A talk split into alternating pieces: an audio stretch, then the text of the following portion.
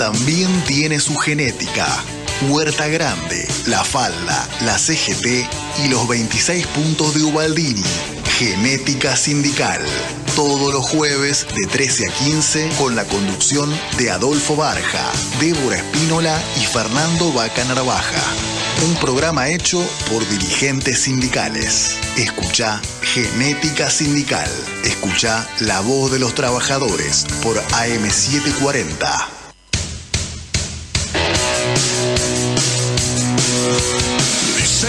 Se viene una tormenta, que la calle está desierta, que tenemos que dormir. Buenos días, esto es este, Genética Sindical, la voz de las y los trabajadores por este, AM740, por Radio Rebelde. Eh, un este, nuevo programa, hoy es el programa número 2 en esta casa que, nos ha albergado. Este, y en esta ocasión quiero decirles que, bueno, por ahora este, en la conducción estoy yo sola, Débora Espínola quien les habla, y en cualquier momento están llegando este, mis este, compañeros y, y amigos, los conductores también de, este programa, que es Adolfo Barja y este Fernando Vasco Vaca Narvaja. En breve están llegando aquí a, los estudios, pero bueno, ya comenzamos, como les decimos, estamos de 13 eh, a 15 horas por este Radio de Rebelde, este AM740. Pueden seguirnos, además eh, quiero comentarles que también nos pueden seguir por las redes, pero también quiero decirles que eh, en la operación nos... Este, me olvidé el nombre otra vez de Carlos, pero Carlos me va a matar. Todos los programas digo lo mismo. Carlos, ya voy a aprender, perdón, perdón. En, la operación está asistiéndonos Carlos y, bueno, por supuesto, en la, en la producción está Natalia Guglielmo, una gran amiga, y también, bueno, en, la distancia nos está siguiendo este, Nuria Babi, a quien le mandamos un gran, este, un gran abrazo para ella y para Eva, que se mejore pronto, que está transitando este, la enfermedad del COVID. Por suerte sabemos que está bien, así que esperemos que Nuria esté con nosotros nosotros la semana entrante. Y también eh, en, la, este, en, la, operación, en la producción está Nico Barja, que también está llegando en minutos al, al, estudio. Pero tenemos un gran, un, gran programa. Antes de que quería comentarles las redes, por supuesto nos pueden sintonizar por AM740 Radio Rebelde, pero también nos pueden seguir por nuestras redes sociales, que también, bueno, los invitamos a que nos sigan por ahí, que bueno, que, pongan me gusta y que nos sigan por eh, nuestro este, nuestro canal de YouTube como Genética Sindical o nuestra página de Facebook también Genética Sindical, que nos pongan me gusta y que nos sigan de, por allí. Además tenemos todos nuestros programas y las entrevistas anteriores, también por el Twitter, genética, arroba genética eh, guion bajo AM por Instagram, que estamos inaugurando el canal, eh, bueno, nuestra plataforma de Instagram, por supuesto, Genética Sindical, y pueden seguir también todas nuestras notas por el blogspot de eh, Genética Sindical. Además, ahora estamos en Spotify y también en TikTok. Y eh, también, ahora en, en breve, bueno, sabemos, saben que tenemos dos horas de programa, tenemos muchos entrevistados, vamos a estar tocando temas que son muy importantes. Eh, en primer lugar, vamos a estar este, en nuestro espacio que se llama Huella Sindical, como les habíamos adelantado el programa pasado. Tenemos un espacio nuevo que denominamos Huella Sindical, en el cual vamos a, hablar de muchos, eh, muchos temas muy importantes para el mundo del trabajo, como lo es este, eh, la difusión del convenio 190 de la OIT y además este, el, tema de, la fintech y el avance de la tecnología. Y para hablar en este espacio de huella sindical, eh, hoy en esta oportunidad tenemos el gran honor y el placer de, eh, y en este momento ya está en línea, la vamos a presentar como corresponde, que es la compañera este, Claudia Ormachea, que ella es secretaria nacional de Derechos Humanos, Género e Igualdad de la Asociación Bancaria y además ella es diputada nacional por el Frente de Todos y vamos a estar hablando con ella justamente sobre este tema en este espacio que llamamos Huella Sindical. Bienvenida Claudia, ¿cómo estás? ¿Qué tal? ¿Cómo les va? ¿Qué tal, Débora? ¿Cómo andás? Acá muy bien. Eh, bueno, con ganas de charlar con ustedes. Bueno, estamos, Claudia, como le estaba diciendo a los oyentes, que estamos en este espacio nuevo que denominamos este, Huella Sindical, en el cual vamos a tratar los temas muy importantes para el mundo del trabajo, como la ratificación y la difusión del convenio 190, que es tan importante justamente para, bueno, para nosotros, ¿no? Para los trabajadores y, las trabajadoras, y además eh, el tema también de, de FinTech. Y en este momento te cuento también que, bueno, están llegando acá, están ingresando al estudio los otros conductores, pero vamos a comenzar y queríamos, eh, recién le comentaba a los oyentes que hablamos de...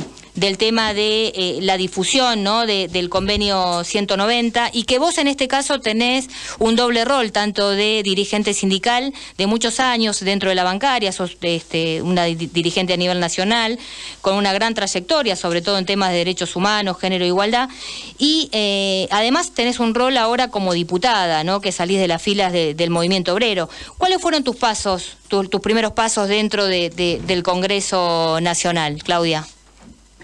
Mira, eh, bueno, la verdad que hasta ahora, eh, aún cuando te imaginas que eh, todo mi paso o, lo que ha sido mi paso por ahora por el Congreso eh, ha sido en, tiempo de pandemia prácticamente todo, lo que significó, bueno, muchas menos posibilidades del encuentro, del debate, de las reuniones o todo lo que posiblemente yo me había imaginado con respecto al entorno del Congreso Nacional y los debates que debían darse.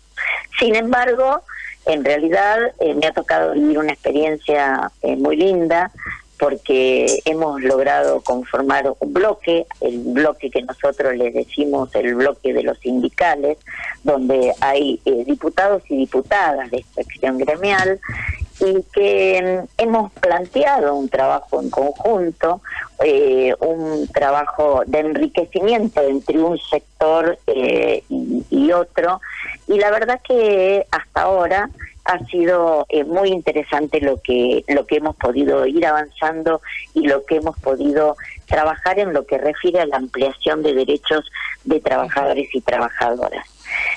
Y con respecto a lo que vos me, me planteás del convenio 190, eh, sí, es un instrumento eh, muy interesante, un instrumento que eh, hemos ratificado como país, fuimos el cuarto país en ratificarlo, y digo que es muy interesante porque tiene una mirada muy amplia de lo que significa eh, la violencia laboral. Claro, y en eso, en eso Claudia, justo porque justo que, que, diste en la tecla cuando decís que esto, bueno, se trató en el Congreso y lo ratificó la Argentina, vos participaste justamente y tuviste, bueno, votaste, ¿no?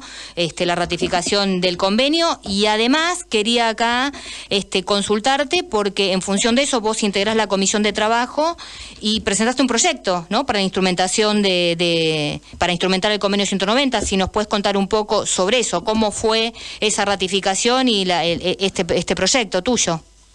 Sí, la ratificación del convenio 190 que nuestro presidente ya había anunciado que él iba a acompañar y iba a hacer por la Argentina la ratificación, se hizo en el Congreso y lo votamos. La verdad, lo votamos todos los diputados y diputadas del Congreso. Lo que pasa que cuando vos hablas del convenio 190, después lo que requiere el Congreso, el, el convenio, es que las leyes de cada país se adecúen al tratamiento de las problemáticas que se plantean en ese convenio. Entre ellas, por ejemplo, violencia laboral. Muy amplio, porque abarca un, eh, un, un espacio mucho más amplio que lo que refería al lugar del trabajo, habla del mundo del trabajo. Entonces, abarca no solo a los trabajadores eh, que están en su lugar de trabajo, sino a los contratados, a los despedidos, a los que van a buscar el laburo, a los que están haciendo una pasantía. Digamos, tiene una mirada mucho más amplia de aplicación. Bueno, sobre eso trabajé en, el, eh, en conjunto con los otros compañeros que, eh, bueno, pudimos debatir, pudimos charlar. Cuando eh, yo preparé el proyecto, lo compartimos para enriquecerlo entre los diputados y diputadas sindicales y bueno, presentamos la ley, bueno, en contra de la violencia laboral, que me parece que es un instrumento todo instrumento es necesario para poder avanzar. Después, nosotros somos muy claros al decir que cada uno de estos instrumentos tiene que ser militado por, eh, por los dirigentes, militado por las trabajadoras y los trabajadores para que se vuelvan una realidad cotidiana, una realidad en la vida de las personas. Eso es lo que, bueno, a partir de su presentación como proyecto, estamos haciendo para que se conozca, para que los trabajadores y las trabajadoras lo conozcan y lo empecemos a tener como una herramienta más. Bien, quiero recordar a los oyentes que estamos hablando con Claudio Armachea, que es secretaria nacional de Derechos Humanos, Género e Igualdad del Sindicato de la Bancaria y además es diputada nacional por el Frente de Todos. Y bueno, estamos hablando justamente de un tema muy importante como es este el convenio 190, su ratificación y el proyecto de ley. Y bueno, y el trabajo que haces, Claudia, en tu doble rol, tanto de diputada como de dirigente sindical. Y además tenés otros proyectos presentados que, que, que quisiera que si puedes compartir con nosotros otros proyectos. Bueno, trabajaste mucho en el tema de, teletrabajo, presentaste en su momento este eh, un proyecto, además tenés proyectos, tengo entendido, de, este, de ampliación de licencias, también de reducción de jornada, que es un tema que se viene de debate, que, se va a debatir este, en el Congreso. ¿Qué nos puedes decir un poquito sobre esos, sobre esos proyectos tuyos presentados? Bueno, eh, todos, por lo menos los que me conocen, saben que, yo estoy en el Congreso de la Nación eh, representando en particular a mi organización, organización en donde yo he desarrollado todo mi trabajo y toda mi experiencia y sobre todo desde el movimiento obrero. O sea que toda mi tarea, o por lo menos la mayoría de la tarea realizada dentro del Congreso, me estoy refiriendo a presentación de proyectos o declaraciones, tienen que ver con lo que yo hago y, juego dentro de mi organización, con los derechos humanos y con los derechos y la ampliación de derechos de los trabajadores y trabajadoras. Sí, tomamos temas como el de teletrabajo, que en, realidad fue eh, a mí de esa ley, que es ley, la ley de teletrabajo, eh, me resulta muy interesante seguir hablando sobre esto, porque realmente la aplicación de esa ley, las consecuencias del teletrabajo, la forma en que va a afectar o no la vida de los trabajadores y trabajadoras, la vida familiar de los trabajadores y trabajadoras, se va a ver más claramente a medida que vayamos saliendo de la pandemia. Por eso me parece que ese instrumento, que seguramente va a volver a discutirse y seguramente va a llevar al debate en los convenios colectivos de trabajo, eh, va a ser muy interesante y va a ser muy importante que los trabajadores y las trabajadoras la tengan. Pero todo lo demás, como vos mencionaste, la ley de ampliación de licencias parentales, la ley de reducción de la jornada laboral, eh, lo mismo que esto de violencia laboral, todo tiene una misma línea y para mí tiene un hilo conductor. Y el hilo conductor sobre el que trabajamos con el grupo de gente que trabaja conmigo, incluso, como te digo, con las otras diputadas y diputados de extracción gremial, es la defensa de los derechos de los trabajadores y las trabajadoras, pero sobre todo mirando eh, la salud, eh, la vida, eh, la dignidad de, de, lo que pueden tener como trabajadores y trabajadoras respecto a las condiciones de trabajo, a la calidad de, de trabajo, a las formas de llevar y a, la manera en que se establecen las relaciones laborales en los distintos sectores de la, de la economía. El tema de la reducción de, jornada laboral, que vos sabés que hoy se debate en el mundo, por lo menos en, varios países del mundo, hay pruebas piloto. En la Argentina existen dos proyectos nada más presentados hoy. Un, uno presentado por el diputado Yasky y el otro presentado por mí. Y, y si estos dos proyectos marcan dos líneas diferentes en el sentido de que lo que presenta Hugo es una jornada de cuatro días y, el, y la base de mi proyecto es la reducción de la carga horaria a seis horas, 36 semanales. Nosotros que seguimos profundizando y seguimos buscando y nos enriquecemos con lo que está sucediendo en otros países, pensamos en este momento que cuando lleguemos al debate, quizás vamos a debatir la posibilidad de, de que se pueda elegir según el sector de la economía, según la forma en que desarrolla la tarea cada sector de la economía, entre una forma u otra, porque a lo que apunta es a cuidar la salud de los trabajadores y las trabajadoras, apunta a, a ese a ese tiempo de ocio que tiene que ser enriquecedor para los hombres y las mujeres, eh, y también, aunque no en la escala que se piensa, a generar nuevos puestos de trabajo. Porque sin lugar a dudas va a generar puestos de trabajo. Pero no es lo que se busca porque no es lo que lo que va a producir la reducción bueno, va a ser un, gran tema de, debate que lo vamos a seguir de cerca. Incluso sé que también Mujeres Sindicalistas de la Corriente Federal de Trabajadores y Trabajadoras está eh, va a sacar un lanzar un cuadernillo justamente con este tema hablando de reducción de jornada y bueno, se están hay distintos foros que están tratando el tema, nosotros lo vamos a seguir muy de cerca, pero también hay un tema que nos resulta muy interesante, que eh, hay, hay un tema que eh, que te has interesado mucho que tiene que ver con la soberanía. Incluso tengo entendido que presentaste un proyecto de declaración justamente para declarar este de interés una actividad que se va a hacer eh, justamente el sábado eh, en la vuelta de obligado que lo prepara la Fundación FIPCA. ¿Qué nos puedes decir de eso y si vas a estar este en ese acto que tengo entendido que es una actividad de eh, todo el día?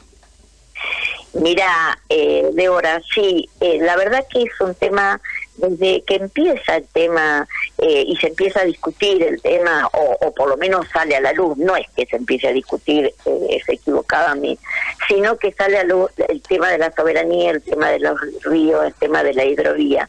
A mí me parece que cuando hablamos de la batalla, de la vuelta de obligado, eh, estamos hablando, constituye uno de los hitos históricos de nuestra nación, que, que te recuerda lo que pasó en ese momento, lo que se luchó en ese momento, el coraje de muchísima gente en ese momento. Y esto que se va a hacer el próximo sábado, este encuentro, eh, me parece que es muy importante porque ese lugar es un lugar de memoria, tiene que ver con nuestra identidad nacional. Entonces todas estas acciones eh, le permiten a la ciudadanía eh, no solo recordar, no solo volver a tomar contacto, sino que le otorgan herramientas para, para la toma de conciencia de, de la importancia que tienen los ríos, los mares, la defensa de nuestra soberanía. Y, y, porque esa soberanía de la que hablamos y que algunos quieren pintar como, como tan lejana, como tan difícil, como que no, que no podríamos salir adelante si no fuera respetando lo de afuera, en realidad es lo que nos permite eh, pensar en la construcción de, la nación que nosotros, la, nación que nosotros buscamos. Una nación que nos incluya a todos, una nación con equidad, con igualdad de oportunidades, eh, pero además que nos permita consolidar, y en esto también está lo de los ríos, una patria grande. Exacto, bueno, este es un tema que los trabajadores y las trabajadoras está es, es muy bueno que, eh, que se involucren, ¿no? Y que hablen justamente de, este tema. Quiero decir, recordar que estamos en comunicación con Claudia Ormachea, que es diputada nacional por el Frente de Todos y además es secretaria nacional de Derechos Humanos, Género e Igualdad de la bancaria. Estamos hablando de todo y acá recién me estaban haciendo una pregunta por el chat, ¿qué es el convenio 190? Bueno, queremos recordarle a los oyentes que el convenio 190 de la Organización Internacional del Trabajo, habla justamente sobre eh, la violencia y el acoso este, en el mundo del trabajo, en el cual nuestro país lo ha ratificado, que Claudia justamente tuvo la oportunidad de debatir justamente este, este, este convenio y lo aprobaron en, el Parlamento y ahora hay que instrumentar una normativa, adecuar la, la, normativa al país y bueno, Claudia presentó, es la autora de, de un proyecto justamente de violencia y acoso en el mundo del trabajo que se va a estar debatiendo próximamente en el Parlamento. Y así ya estamos llegando casi al final de, la entrevista, Claudia, pero no que quería, este, bueno, quiero decirte que estoy acá, llegaron este, al, piso los, los, dos conductores también de este programa que te están escuchando muy atentamente, que es Adolfo Barja y este, Fernando Vasco eh, Vaca Narvaja, que están acá este, con, conmigo en el piso.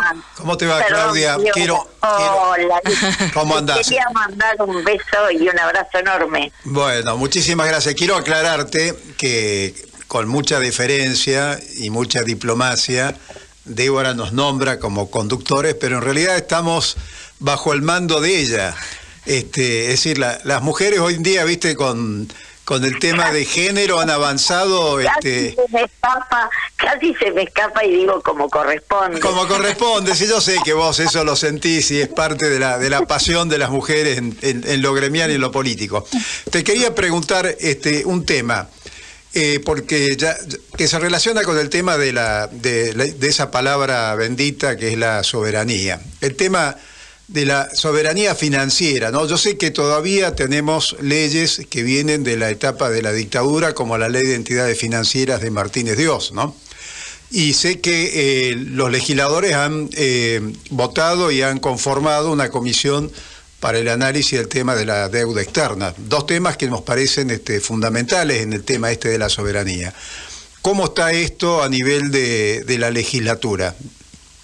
En realidad, eh, eh, bueno, lo de la deuda externa es una cosa eh, que viene trabajándose mucho en la legislatura, que se viene haciendo un seguimiento exhaustivo de ese tema, de cómo, de cómo se llegó a esa deuda, de qué manera, y bueno, y sobre todo la, la forma de salir y las responsabilidades eh, de tal endeudamiento. Y con respecto a lo que vos me dijiste eh, de, de, la, de los bancos, de la ley de entidades financieras, bueno, sin lugar a dudas que que el Congreso y, y, por supuesto con la participación de nuestra organización como parte central, digamos, de, de, la mirada y el aporte que puede hacer para la concreción de una nueva ley de entidades financieras que termine con esa nefasta ley de entidades financieras y que vuelque nuevamente a lo que significa un sistema financiero al servicio al servicio del país, al servicio de la producción y no al servicio de la especulación. Pero te voy a decir algo más que Sergio Palazzo, nuestro conductor, hace mucho tiempo que viene trabajando, no, no solo en la preparación de una nueva ley de entidades financieras. Sergio viene hace mucho tiempo eh, marcando, presentando, investigando eh, toda la temática que tiene que ver con las la, las regulaciones y las desregulaciones que se dieron en la época del macrismo, que les permitieron a sectores del capital concentrado hacer lo que hicieron con respecto a las transferencias, sacar la plata hacia afuera. Digamos, hay un montón todavía de cuestiones que se desregularon en el periodo del macrismo para dejar que sus amigos tuvieran mayores facilidades que hoy en un gobierno nuestro, en un gobierno eh, popular, un gobierno que entiende el sistema financiero eh, a favor de la producción, tiene que volver a, a revisar rápidamente y tiene que volverlo a, regular como corresponda para que eh, no tenga la posibilidad de esos usos indebidos que permiten incluso después un, un endeudamiento como el que hemos tenido. Hola Claudia, Adolfo te está saludando. ¿Qué tal, Adolfo? Bien, bien. Te voy a llevar para otro tema que también no es tema de la deuda externa, pero es parte de la deuda externa, la soberanía. Eh, he escuchado que vas a estar en la vuelta obligado y ahí se va a homenajear a las mujeres, porque no son muchos los que saben que han muerto muchas mujeres en esas batallas. Por eso ahí se la va a homenajear. Y el otro tema que te quiero comentar es que eh, no hay que dejar de, hablar del tema de soberanía, porque nos falta algunas discusiones sobre eso. No es solo las rutas navegables, sino los puertos y el comercio exterior. Si nosotros no manejamos parte de esos puertos que se llevan los granos, que se llevan nuestra riqueza sin control, digo, es muy difícil que nuestra Argentina tenga salida. Por eso te quería hacer estos dos comentarios así, porque estamos casi eh, cerrando este, este, En realidad estoy en, en, en línea eh, con, con todo lo que, lo que vos me estás marcando, en, lo que tiene que ver con la economía, eh, con nuestra economía, con nuestros recursos naturales, con lo que significa incluso para la parte alimentaria eh, dentro de nuestro país. Y todo esto de lo que estamos hablando y que yo realmente eh, estoy muy contenta de que esté el tema instalado y aun cuando han intentado muchas veces en el transcurso de este tiempo de, de, postergarlo, eh, de hablar, de, digamos, es, eh, no, no lo han logrado y es un tema de debate y es un tema que nuestro gobierno deberá tomar, deberá llevar y deberá ser una defensa de los ríos, de la soberanía, de los puertos y además de los controles de lo que pasa por esos ríos y por esos puertos. Sí, yo eh, por último, Claudia, porque ya, eh, ya eh, tenemos que cerrar, cortito te quería, digamos, si tenés alguna reflexión para decir que, bueno, cómo ves la situación en general, porque estamos cerca de este, un proceso este, de, elecciones, digamos, si, si podés hacernos una reflexión en ese sentido como para cerrar esta entrevista. Yo solamente quiero hacer una reflexión dirigida a la gente y quiero hacer esta reflexión dirigida a la gente respecto a lo que fue la defensa de la salud y de, y de la vida de los argentinos y las argentinas. Con los errores y con las contradicciones que pueden haber surgido en el andar de la pandemia dentro del frente de todos o en las resoluciones que tomó el frente de todos. Pero lo que yo sí quiero decirle a la población que tenga memoria y no se olvide que cuando comenzó esta pandemia hubo toda una campaña, primero de negación, segundo de evitar la vacuna, después de la infectadura, después que las vacunas eran malas, para que la gente no se vacunara. Hubo una campaña de la oposición que puso en peligro la salud y la vida de los argentinos y las argentinas. Y hoy, y hoy, tienen el tupé de tomar a los muertos para la campaña. Yo quiero que como pueblo hagamos una reflexión. Todos tenemos la posibilidad de elegir, todos tenemos la posibilidad de votar, pero lo que no podemos hacer los argentinos es olvidarnos de muchos temas, pero de este tampoco porque se cuidó la salud y la vida de los argentinos. Bueno, muy bien, Claudia, te agradecemos muchísimo este, esta, esta entrevista. Este, bueno, esta, e, esta radio está a disposición y bueno, vamos a seguir muy de cerca, bueno, la labor que tenés tanto en el gremio como también este, en, el Parlamento.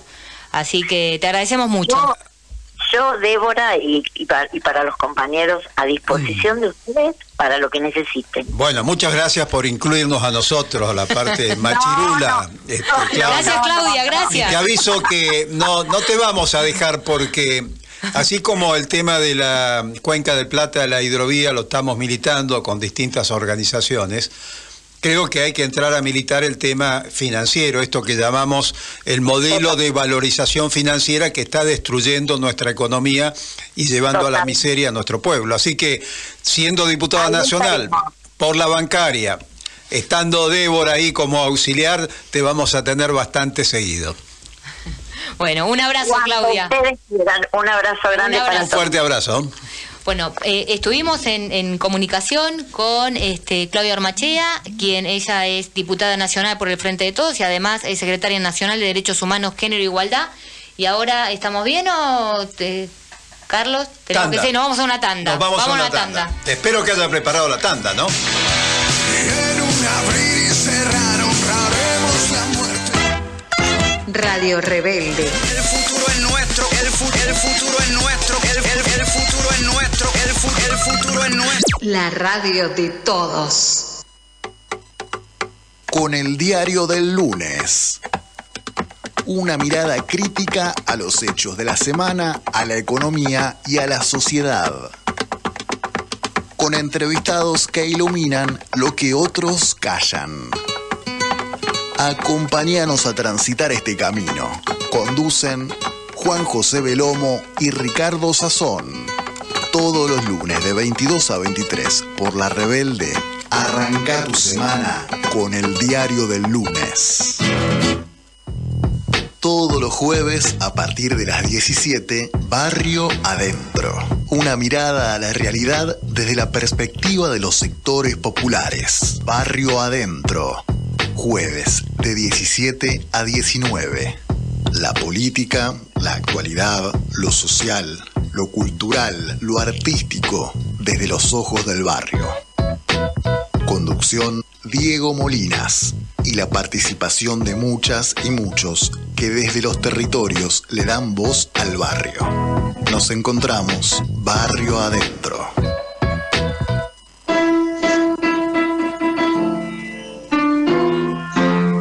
Pianos Jesús Páez e Hijos. Reparación, afinación y restauración de pianos. Más de 50 años de experiencia en el rubro. Transporte a cualquier punto del país. Consultas y presupuesto al 11 6542 7288 11 65 42 72 88 Pianos Jesús Páez e Hijos.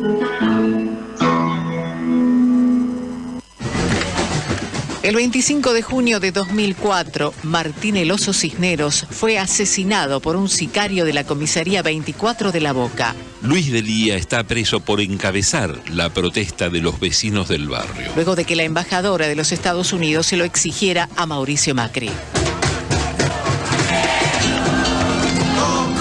compañero. A ver si canta que está escuchando Martín Cisneros. Si canta, cante entero, con cuerpo y alma como quería el oso Cisneros. Libertad a Luis Delía y a todos los presos políticos. Libertad a Luis Delía y a todos los presos políticos. Martín Cisneros, Martín Cisneros, presente. presente.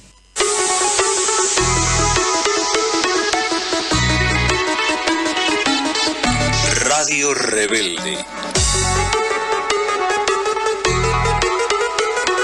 La radio de todos.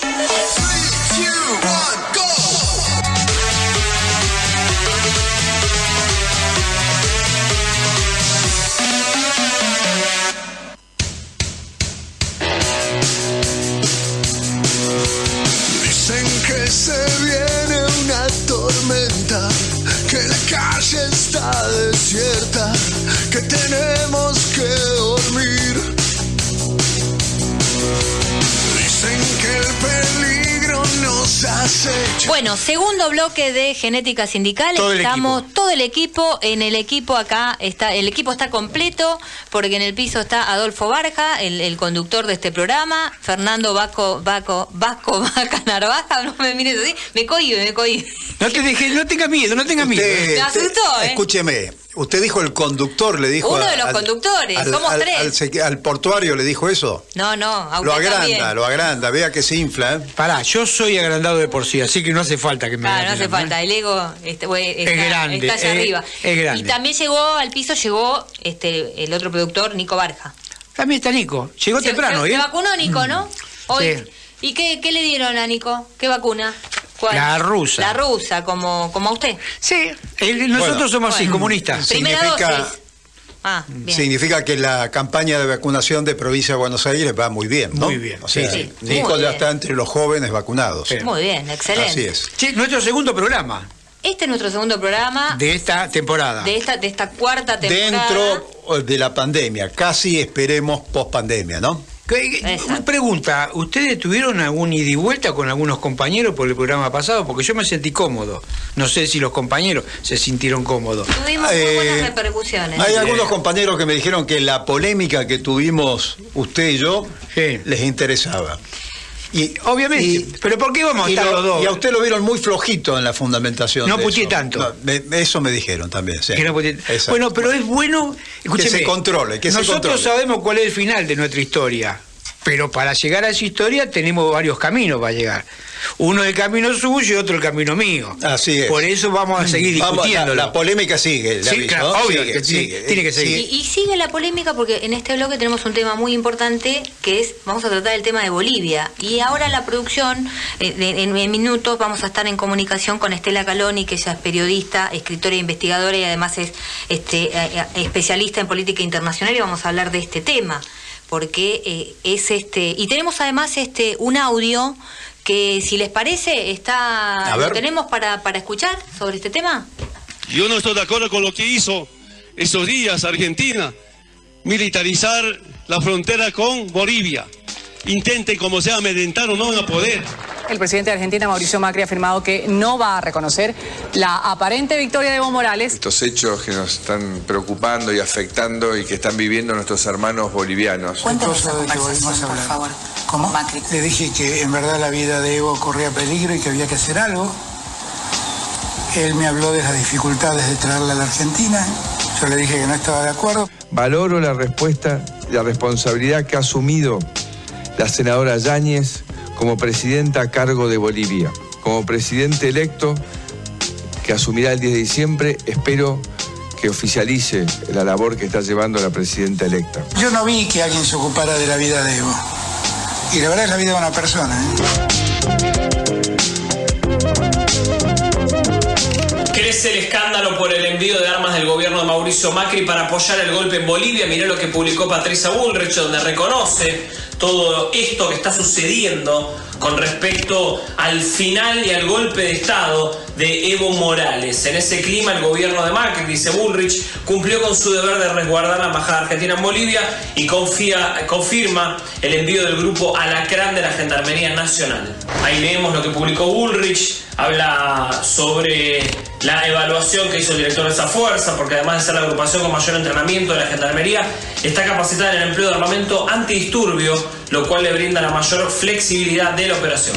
Macri también salió con una carta, dijo dejen de mentir, le dice al gobierno de Alberto Fernández, y pidió ganar las elecciones de octubre. Él la llamó octubre, pero en octubre no hay ninguna elección. Mira, este gobierno defraudado, dice la confianza de los argentinos, espero que en las elecciones de octubre, dice, no hay ninguna elección en octubre, se hacen en septiembre y en noviembre. Pide que Alberto Fernández y el Frente de Todos sean derrotados. Hace unos días nada más, el mismísimo Macri condenaba el encarcelamiento de la dictadora Janine Áñez en Bolivia. ¿Qué piensa del encarcelamiento de la expresidenta Áñez en Bolivia? Esto es otro atropello institucional. Es una lástima porque realmente se suponía que después de este proceso electoral en Bolivia iban a empezar a cicatrizarse heridas. El gobierno de Mauricio Macri está siendo investigado y se están fijando desde la justicia a ver si dejaron los dedos pegados con respecto a la Operación Bolivia.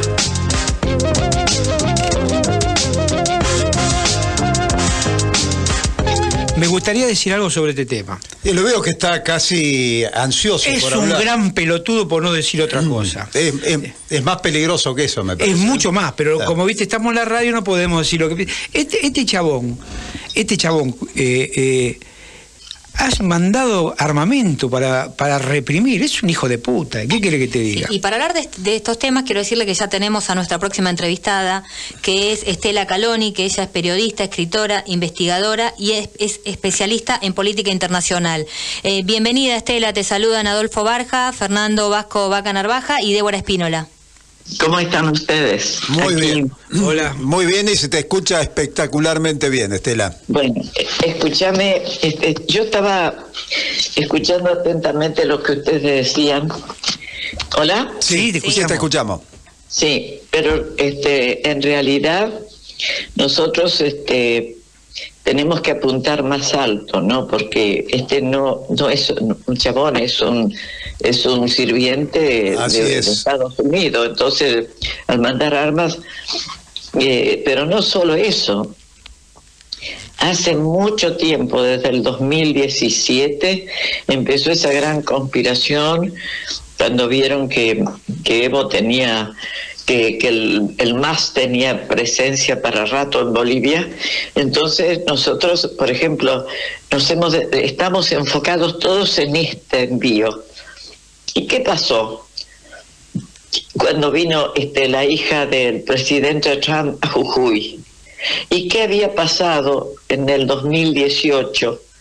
Que Argentina hizo una maniobra Estrella Austral allá en, en, Jujuy, en la frontera de Jujuy, también involucrando a Salta, una enorme maniobra militar con el Comando Sur, a la vez y, este, y junto con Chile. Chile desplazó su ejército para la maniobra esa en el mismo momento que Argentina desplazó su gente para la maniobra esa, y donde se denunciaba la intención de poner una base en Abrapampa que el este que había confirmado incluso el embajador el, el, hombre de, Gerardo Morales el gobernador de Jujuy que estaba como embajador en Bolivia Normando Álvarez García creo que es que, que, la verdad que, que él quiere aparecer como un, un, santo, pero bueno, este, esto le preguntó Evo al embajador que tenía noticia y dice posiblemente se ponga una base logística, en fin, el asunto que la, Asamblea de la Puna denunció esto sin que nadie le escuchara, porque por supuesto las voces del interior, vamos a decir la verdad, compañeros, se escuchan muy, muy, muy poquito. muy poco o, nada. Entonces, la, Asamblea de, Derechos Humanos, Permanente de Derechos Humanos en Rosario recogió la denuncia, la difundió, pero bueno, ahí quedó. Pero esa maniobra, Evo eh, se preocupó mucho, porque cuál era el, el, eje del conflicto por el que se estaban haciendo esas grandes maniobras en la frontera de Chile y Argentina con, con Bolivia. Eh, hizo, mandó una protesta, pero en el 2019, si ustedes se acuerdan, en septiembre pasaron varias cosas como la llegada de la eh, justo en, en, en, pleno epicentro de toda la campaña electoral que había sido, que fue en el 2019 especialmente violenta contra Evo, que incluye también, ustedes se acuerdan, la caída del helicóptero en que estaba viajando Evo Morales y un piloto en Santa Cruz. Así es. Esa es otra cosa que está puesta en investigación en Bolivia en estos momentos. Entonces, este, vino la hija de Trump, Ivana Trump, con una cantidad de, de agentes de seguridad eh, de la Agencia Federal de Inteligencia, con el, el, secretario de Estado John Sullivan, con este, eh, gente del Comando Sur, supuestamente venía a visitar una ONG de mujeres que ella había creado, eran 30 mujeres. Ese desplazamiento, donde también vino material supuestamente de, de, de, de, este, de insumos para, para ayudar a Bolivia por el incendio que había habido en el Amazonas, etcétera, etcétera, que vos te preguntás si querían mandar una ayuda a Bolivia, se iba directo en avión a Santa Cruz, no tenía por qué venir desde Jujuy, donde se, se va ya con, en un avión argentino toda esa, esa cantidad de insumos que, nos, que está ya casi confirmado que es armamento, que se fue de Jujuy y ya hubo una denuncia en estos días de Grabois también sobre el, el tema del envío de supuestos brigadistas que envió Gerardo Morales a Santa Cruz de la Sierra, él mismo viajó y ahí en, la, en Santa Cruz de la Sierra se armó unas reuniones secretísimas. Mira, era tal, tal la, el movimiento que el gobierno aisló el aeropuerto aisló el aeropuerto eh, de Jujuy, este, lo, eh, este, lo, rodearon, no podía entrar ningún periodista, los periodistas no entraban a las reuniones secretas, solo entraron cuando la hija de Ivanka Trump le entregó en manos, porque algo tenía que hacer como eh, como para argumentar que estaba visitando a Jujuy, que no sabes por qué fue la hija del presidente de Estados Unidos, Jujuy, con más gente de seguridad que cualquier presidente que viaje en el mundo, y resulta que le entregó 400 millones de dólares. En esa reunión estaba el canciller Faury, estaba también el, este, el ministro de Transporte, enviados por Macri como sus representantes, eh, Guillermo Dietrich, estaban ahí. Entonces participaron en las reuniones secretas donde en Jujuy el periodismo, también sometido a silencio por, nuestro periodismo capitalino, eh, denunció este, que eh, se tenía este, constancia de que habían ingresado eh, gente este, que ya tenía con largas conversaciones de la oposición política Evo Morales y sobre todo los de Jujuy donde nada menos y nada más que el, principal hombre de, Santa Cruz era el eterno paramilitar Fernando Macho Camacho. El que, el que, el que fue con la Biblia en la mano para entrar al palacio. Con la Biblia en la mano para entrar en el palacio y tomarse el palacio de gobierno. Entonces, fíjense ustedes que enseguida hubo una maniobra militar pero impresionante, donde Argentina desplazó la cuarta este, eh, fuerza aerotransportada, donde Chile movió que, se iba a crear una macrozona en la frontera con Bolivia para combatir el terrorismo y la no sé qué, mandó carabineros, mandó de todo. Y, y, aquí esas maniobras conjuntas otra vez, que ahí Evo ya levantó la voz bastante más fuerte, dijo que qué significaban maniobras en la frontera con Bolivia cuando Bolivia no era un país que estaba atacando a nadie, y le pedí explicaciones que nunca le dio el presidente Macri a Evo Morales. Ahí hay un hecho, eh, mira Fernando, que ustedes conocen Córdoba, resulta que en Córdoba hay algo, y esto nos obliga a nosotros a, a que el gobierno comience a revisar los acuerdos que ha firmado Macri con Estados Unidos, con el con el Comando Sur, con el Pentágono, lo mismo Bullrich y Oswald, firmaron varios acuerdos y uno de los acuerdos era crear un batallón de despliegue rápido que es lo que necesita este necesita el Comando Sur necesitaba por si hay que hacer una intervención en América Latina, se desplaza ese batallón de despliegue rápido eh, que entrenaron ellos aquí en la Argentina y resulta que ahí nos enteramos que la base estaba en Córdoba esa gente eh, sacó el tren de cargas del grano, que todos los compañeros ahí se van a acordar, que hicieron un gran ruido porque después de 35 años de estar parado el tren carga de granos se desplaza con una cantidad de vagones hacia, eh, Sal, hacia la frontera de Salta y llevando este, elementos, decían, equipos y, armamento para las maniobras.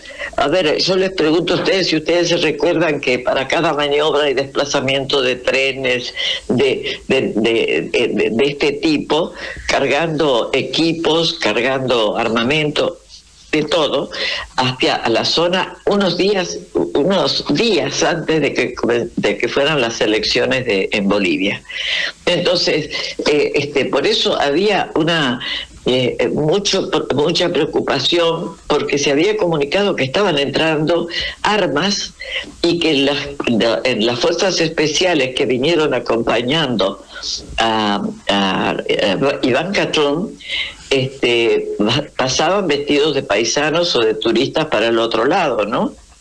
Por la frontera. En esa frontera permeable pasó de todo, desde Chile, y esto, esta investigación la hice yo con unos compañeros chilenos, que este, porque habían detenido un camión en Bolivia, un camión entrando a, Bolivia desde Chile, cargado de armamentos y este, de insumos para preparar, para armar armas. Viste, venían desarmadas las armas que tenían que armarse. Iba Santa Cruz de la Sierra a nombre de un boliviano que nunca pudieron encontrar el empresario boliviano que estaba comprando esas armas, el gobierno. Pero eso estaba ya sobre las elecciones.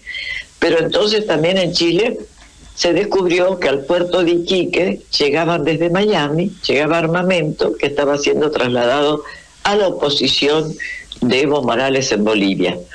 No digamos todo lo que eh, armó este trío de Sebastián Piñera, Mauricio Macri y Bolsonaro, que también está denunciado en Bolivia por toda una acción. Todos ellos mantuvieron tropas en las fronteras, te das cuenta, estaban las tropas de Chile, las tropas de Argentina, las tropas de Brasil por el otro lado y, el paramilitarismo y mercenarismo amontonado también para caerle por si había resistencia al golpe, evidentemente.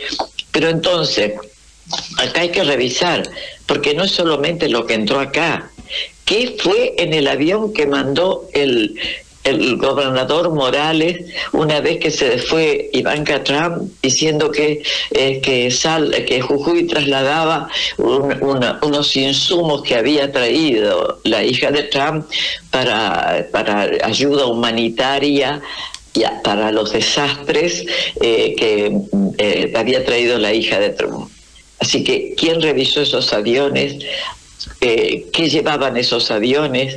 Los brigadistas quiénes eran los brigadistas, quiénes eran, porque aquí también salió un avión que mandó Oscar Aguat, que en este momento no me acuerdo la fecha exacta, pero fue en esos mismos momentos mandaron un avión con 100 eh, efectivos eh, eh, militares que, que, eran que sabían combatir incendios y voluntarios civiles, donde se registraron dos hechos muy curiosos.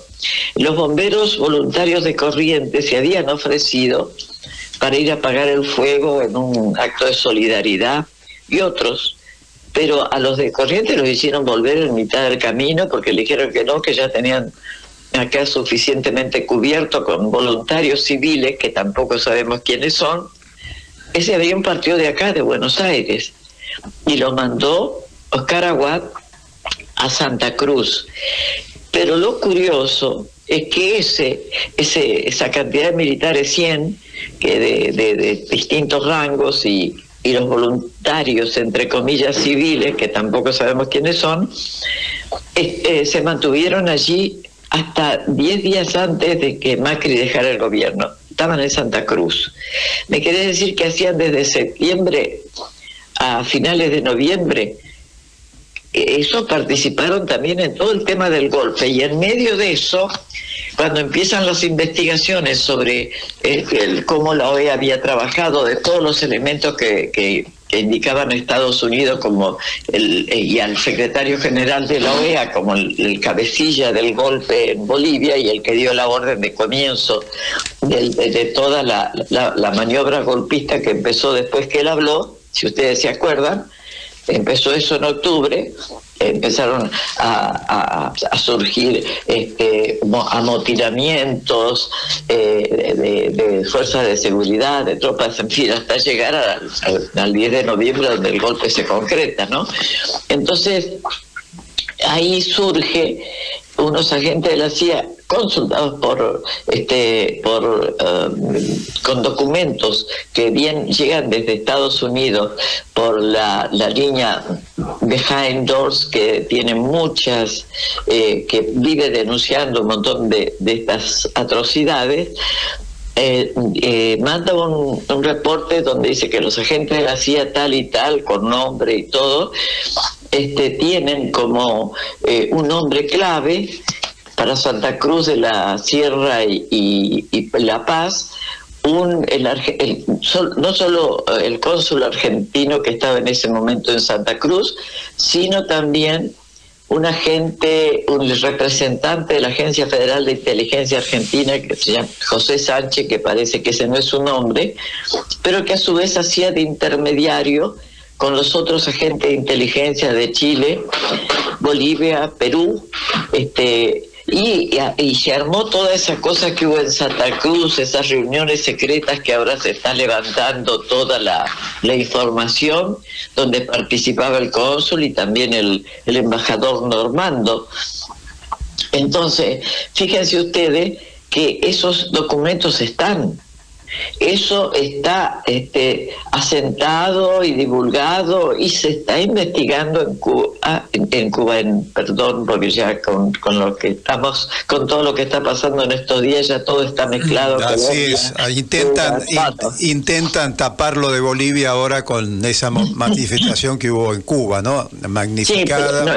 Sí, lo que están tapando también es todo, este, lo están queriendo tapar todo lo que está sucediendo también en Perú, que todavía seguimos, ya tiene que asumir el gobierno y todavía no te dicen abiertamente quién es el presidente que va a subir. Entonces están tapando muchas cosas y mandaron esa manifestación en Cuba como una prueba también de, de lo que es la ciberguerra.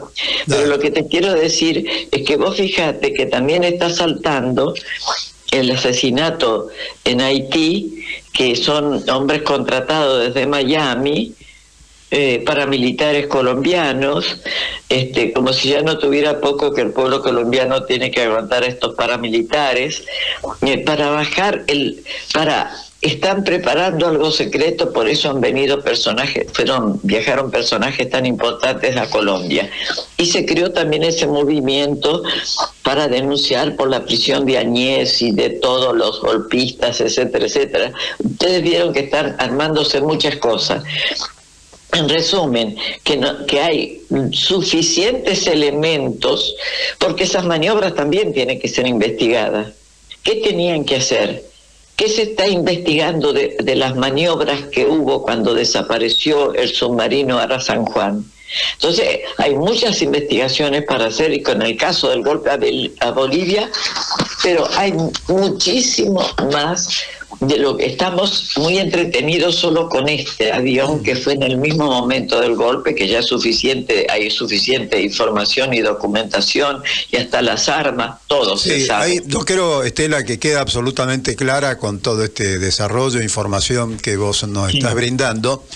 Eh, que este, este, este episodio de, del avión y de las municiones este, a Bolivia por parte del gobierno de Macri es parte de una política mucho más profunda, ¿no? Que es lo que vos has desarrollado.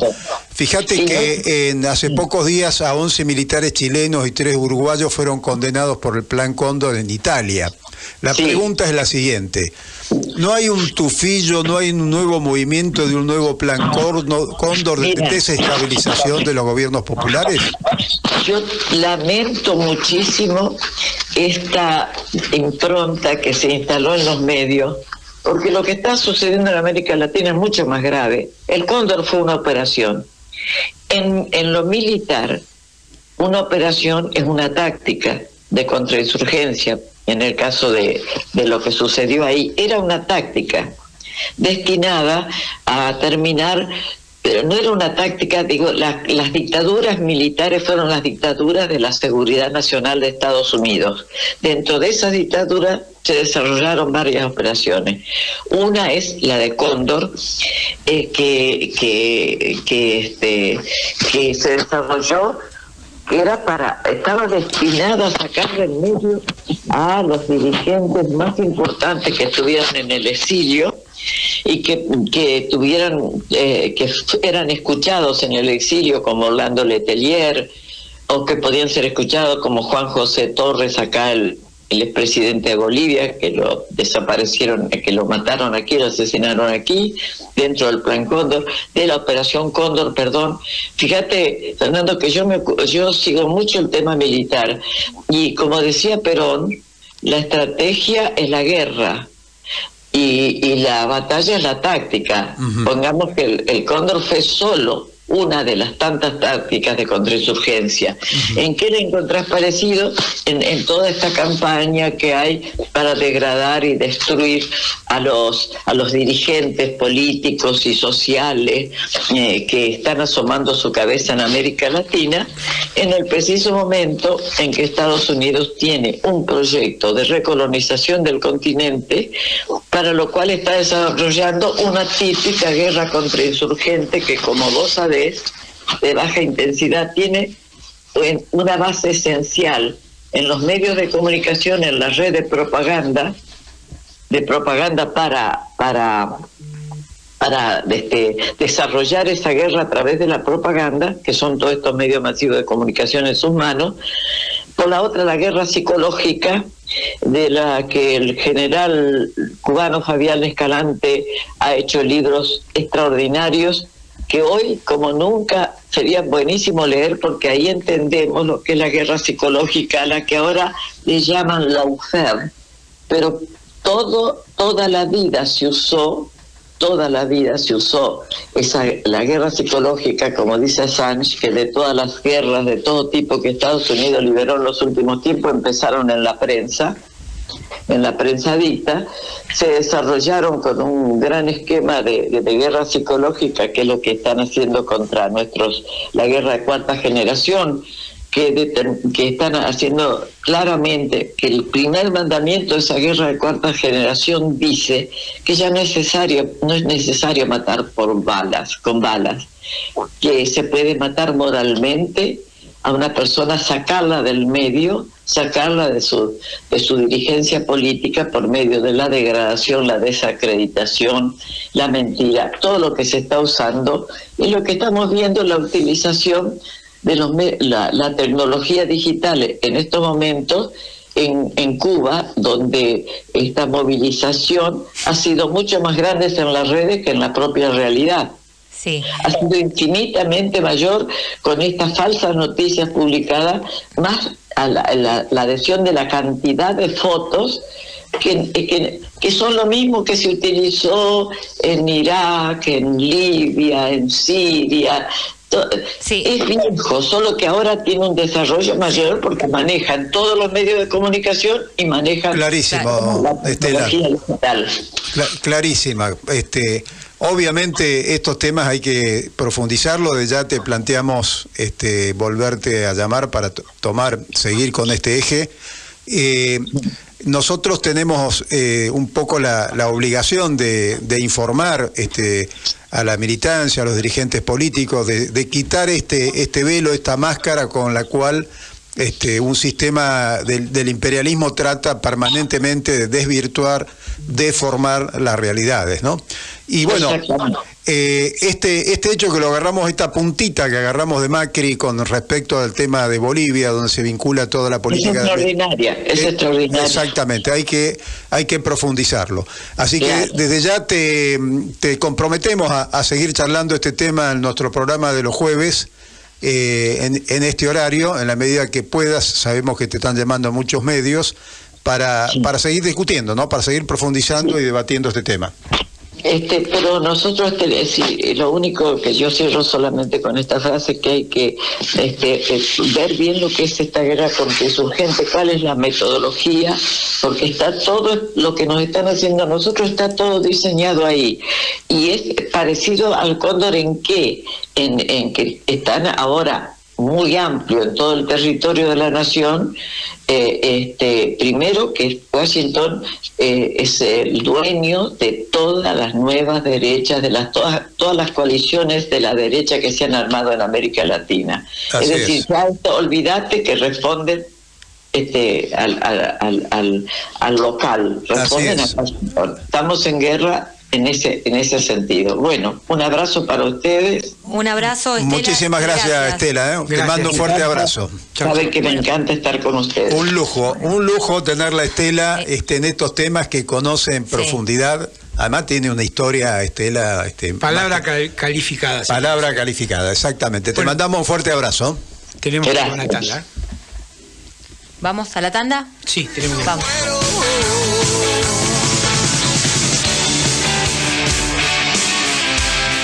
Rebelde.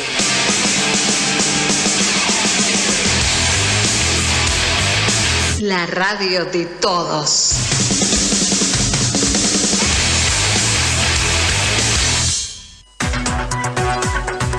Noticias. Política. El presidente cuestionó a los que asustaron a muchos argentinos con la vacuna contra el coronavirus. Alberto Fernández lo dijo al inaugurar una planta depuradora de AISA en la localidad bonaerense de Guernica. En ese marco indicó que es el gobierno quien fue con la prédica para que nadie temiera y tuviera la convicción de que la vacuna era la solución. Por otro lado, el mandatario hizo referencia a los cinco días de duelo nacional en homenaje a los muertos por el coronavirus. Es un mundo que se ha enfermado. Es un mundo donde un virus, como le gusta decir a Axel, imperceptible al ojo humano, fue capaz de dar vuelta a la realidad del mundo y de hacernos sufrir mucho. Estamos sufriendo mucho. La verdad es que todos nosotros sufrimos cuando hubo un muerto.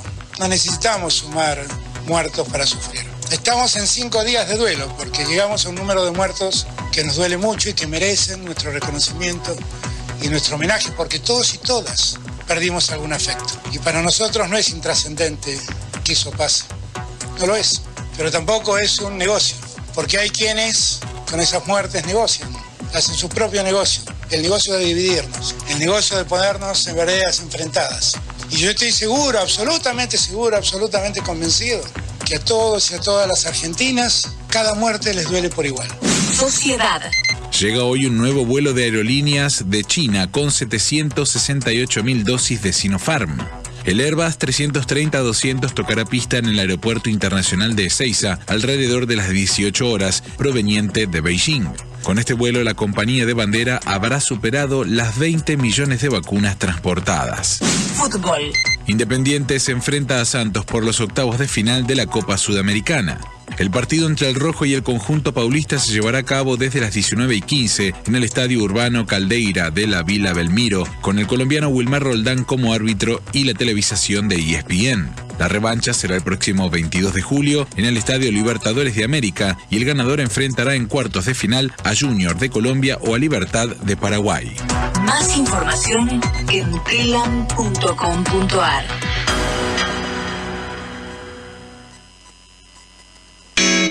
Radio Rebelde, la radio de todos.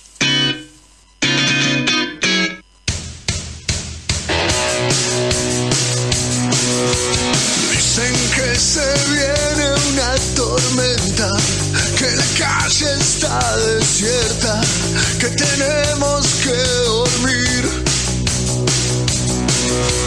Dicen que el peligro nos acecha,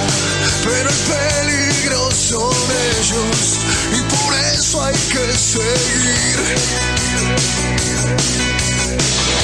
Y en un abrir y cerrar honraremos la muerte de los combatientes. Pueden usar sus armas contra mí, cortar todas las flores del jardín.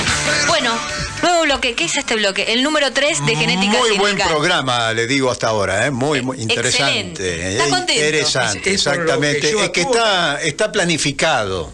Usted discúlpeme, ¿no? Pero hay planificación. Te miro a vos, Adolfo. Lo miro al portuario. Pero Ahora, ahora que acá hay ahora un tema no menos importante, ¿no? ¿Cuál? Que tiene que ver con Adolfo, los puertos, la hidrovía, la cuenca del Plata. ¿Qué tema, no? ¿Qué tema? Y, Eh. par- y para eso vamos a tener un invitado, Horacio Tetamanti, que en breve vamos a estar charlando de, de este tema. Pero, Pero me gustaría, hay un ministro que habló sobre la hidrovía. ¿Tenemos algo como para pasar? A ver.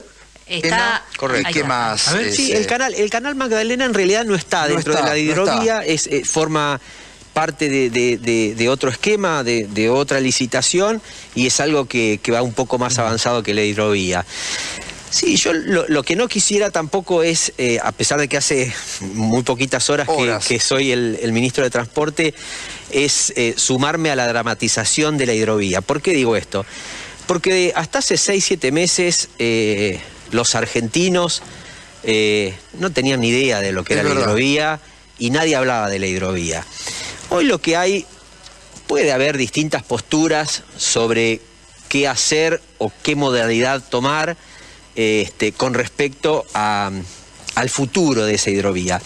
Acá hay una cuestión que es central, es que hay que desarrollar un proyecto que contemple eh, el transporte fluvial marítimo para los próximos 30, 40 años. Y la otra pregunta es, en ese debate, es si la Argentina está en condiciones como país, como tal, de hacerse cargo de esa tarea. Pensemos que no son muchas las empresas en el mundo que se dedican a, eso y que la Argentina también ha, ha perdido lo que poseía hace 50 años atrás, 60 años atrás, como flota naviera o como eh, flotas con herramientas como para realizar dragado. Acá lo importante también es...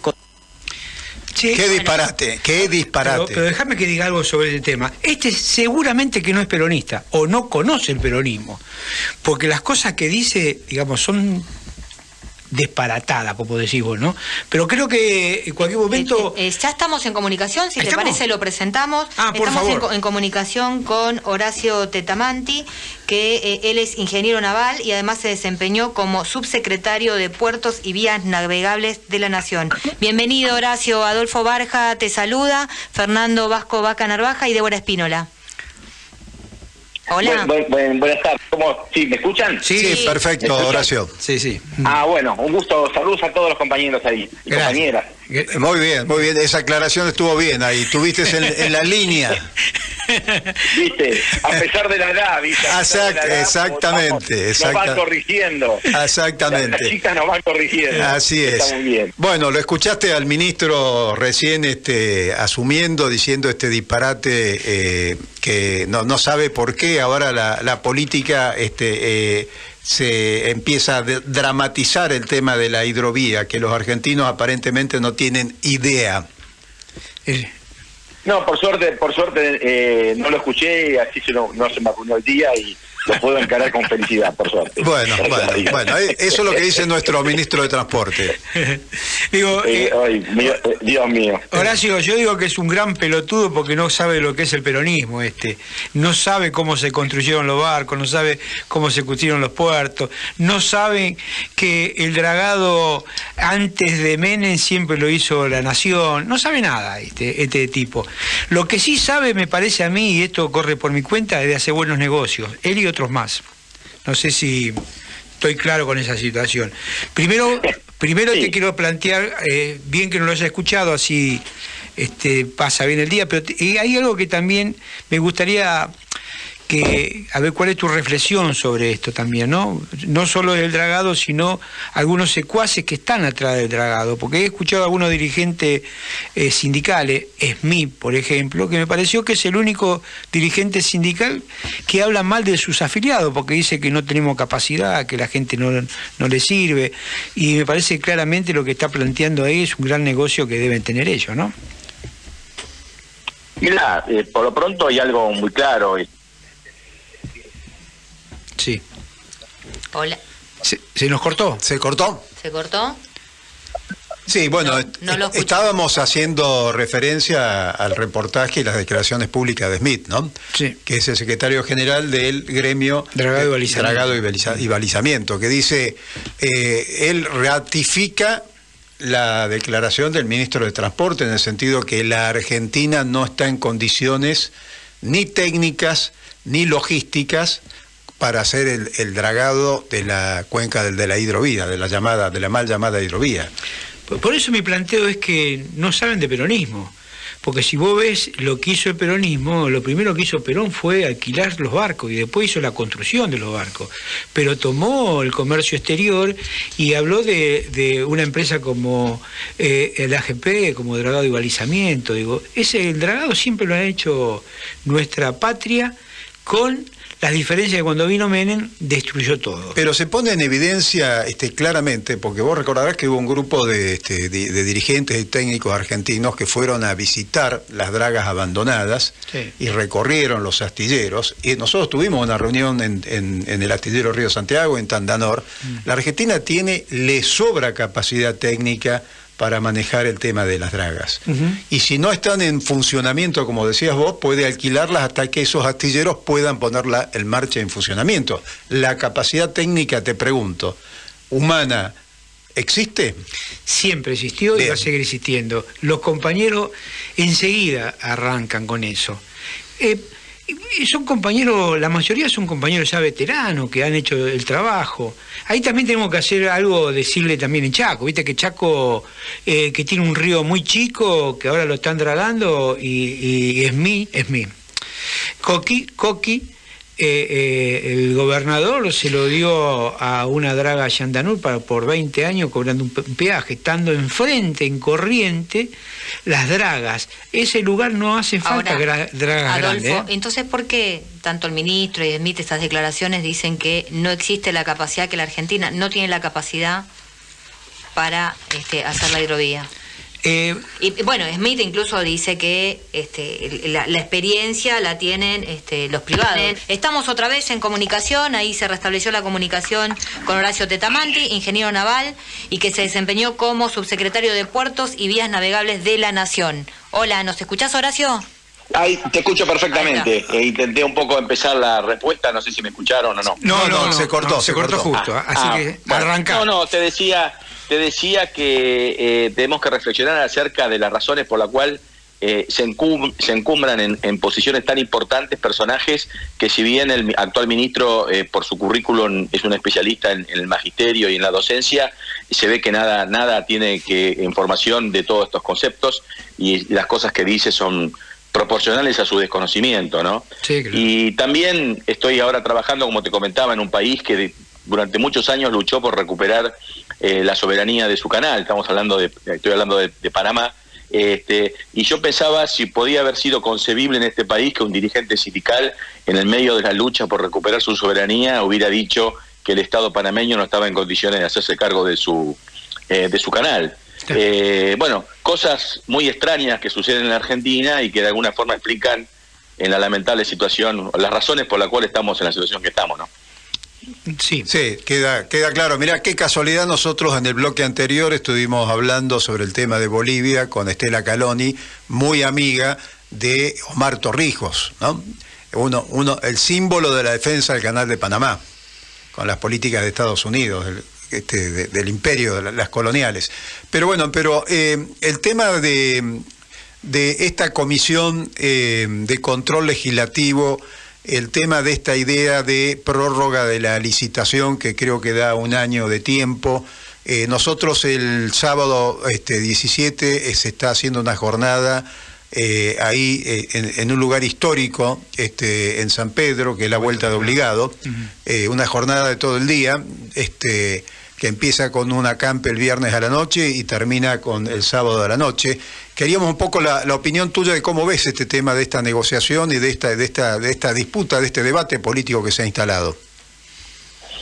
Mira, yo lo que veo es, eh, por un lado, la, vuelvo un poquito atrás con, lo que estabas comentando, la comparación con Panamá no es eh, ni, disparatada ni alejada, porque el Panamá tenía ocupada su canal por una eh, operación extranjera y nosotros tenemos ocupado el Paraná desde el año 95 por una ocupación extranjera también.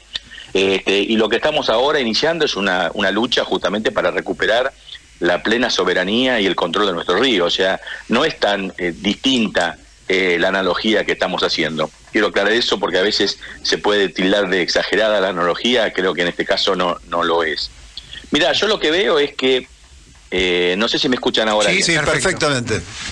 Eh, yo lo, lo, que veo es que lamentablemente por alguna cuestión que escapa a mi conocimiento, la génesis de esta coalición de gobierno que afortunadamente pudimos llevar al poder entre todos los que lo militamos y lo votamos, eh, tiene algunos aspectos o aristas que por lo menos en mi caso son desconocidas, pero que curiosamente sí estoy en condiciones de decir que por alguna razón que desconozco, en el caso de transporte particularmente, hubo algún tipo de pacto o compromiso o algo por el estilo de que las políticas que iba a llevar el gobierno actual del presidente Fernández eran la continuidad de la política de transporte de Macri. A mí no me cabe la menor duda que la gestión que inició el malogrado ministro Meoni, lamentablemente fallecido en, un trágico accidente, este, vinieron a completar lo que no pudo completar Dietrich en su gestión de gobierno. Y me remito a las pruebas, ¿no es cierto? La primera medida que toma eh, Meoni cuando se hace cargo de su Ministerio de Transporte es prorrogar las concesiones a las multinacionales del puerto de Buenos Aires. Es decir, yo creo que si hay una, eh, una referencia simbólica del nivel de transnacionalización que tuvo el sector marítimo y portuario argentino en la década del 90 es, sin lugar a dudas, el puerto de Buenos Aires. O sea que la reedición de esos modelos y la confirmación y la prórroga de esos modelos coloniales en el puerto de Buenos Aires es evidente que es una prueba fehaciente de que el ministro Meoni venía a completar la tarea inconclusa del ministro Dietrich. Después, a las pocas semanas también de estar en gobierno, puso en la página oficial del Ministerio de Transporte, él la puso como oficialmente oficializada, llamémoslo así, el proyecto completo de la Bolsa de Cereales de Rosario para la eventual este, continuidad del dragado actual del Paraná, con lo cual creo que con estas dos evidencias queda absolutamente acreditada la hipótesis de que por alguna razón X eh, lamentable, porque nosotros no votamos una continuidad del gobierno de Macri, sino porque si no lo hubiéramos votado Macri directamente. Pero bueno, son las cosas que suceden en la Argentina. Después, obviamente, salió y se alumbró ese, em, eh, a, mi, a mi criterio, este, eh, equivocado y trágico decreto 949, que no termina de morir, este, donde se establecía prácticamente una reedición y una confirmación del modelo colonial de la, de la época de Menem. Eh, bueno, eso siempre va a estar la duda que la publicación en el día de la muerte, la, firma en el día de la muerte de Maradona y la publicación en el día del sepelio, este, va a ser difícil que, no, que lo podamos extraernos de la idea de que se trató de una maniobra para que pase desapercibida. Afortunadamente no pasó desapercibida, muchos hicimos escuchar nuestra voz. A partir de ahí creo que entró una especie de desbarranco la política que llevaba adelante el ministro Meoni, con contradicciones, con superposiciones. Había prácticamente todos los días resoluciones nuevas de Ministerio de Transporte creando comisión de comisión de asesoramiento, de comisión de asesorar para asesorar el asesoramiento de la comisión de asesoramiento. Y, ah, Muy bueno eh, termina, y terminamos, eh, por un lado, en una página trágica y por otro lado, en una situación de perplejidad del gobierno donde se perdió el rumbo. A partir de ahí aparecieron iniciativas de la legislativa, yo creo que muy positivas, la de la senadora Sanctum creando la, comisión de, digamos bicameral para controlar todo esto y ahora hay una especie de mamarracho una especie de eh, una cosa muy rara es una comisión de gestión y control digamos la verdad o es gestión o es control este, y lo que es propio no se controla digamos la soberanía no se controla se, ejerce. Así es. Eh, y estamos en una cantidad de, de contradicciones yo te digo mamarracho eh, después sale una especie de licitación corta y larga, algo realmente medio como inexplicable. O es larga, o es carta, o es licitación, o es licitación. Eh, y estamos sumergidos en este tipo de mamarracho con algunas cosas positivas, digamos. Al menos, si no hubiera habido la, digamos, la, iniciativa popular de oponernos a 949, esto ya hubiera estado totalmente entregado. La concesión, a, a igual que se hicieron con las concesiones del Puerto de Buenos Aires, se hubiera prorrogado esta misma concesión con la misma metodología de llevar dos años más. El tema de dos años no es caprichoso. Dos años se ganar un, turno electoral para poder, digamos, que la táctica vieja de, estas operaciones de continuidad de estos modelos coloniales, que es cuando el gobierno es afín, como el caso de Macri, de Macri se acelera a fondo y se hacen las resoluciones de fondo transformadores. Y cuando vienen en, vientos en, contra, lo que hay que hacer es ganar tiempo, y, patear la pelota para y patear la pelota para adelante hasta que cambien los cambien los este ellos saben que nosotros duramos cuatro años. Por eso cuando nos pueden comprar nos compran. Cuando nos pueden apretar nos apretan. Y cuando no nos pueden controlar nos congelan y ganan tiempo porque saben que tarde o temprano nos vamos a ir.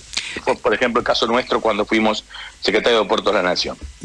Te hostigan te amenazan primero, después te ofrecen, si digamos, a comprarte y si no, te este, esperan que te vayas. Bueno, así estamos en esta situación, ¿no? Con lo cual mm. me da, me, da la, me da la impresión de que hemos ganado, por un lado, la posibilidad de un año más de debate. Y algo muy importante, les arrancamos el canal Magdalena. Yo creo que el canal Magdalena es un golpe a la flotación del modelo colonial que nos obliga a ser un país mediterráneo subordinados a Montevideo, ¿no?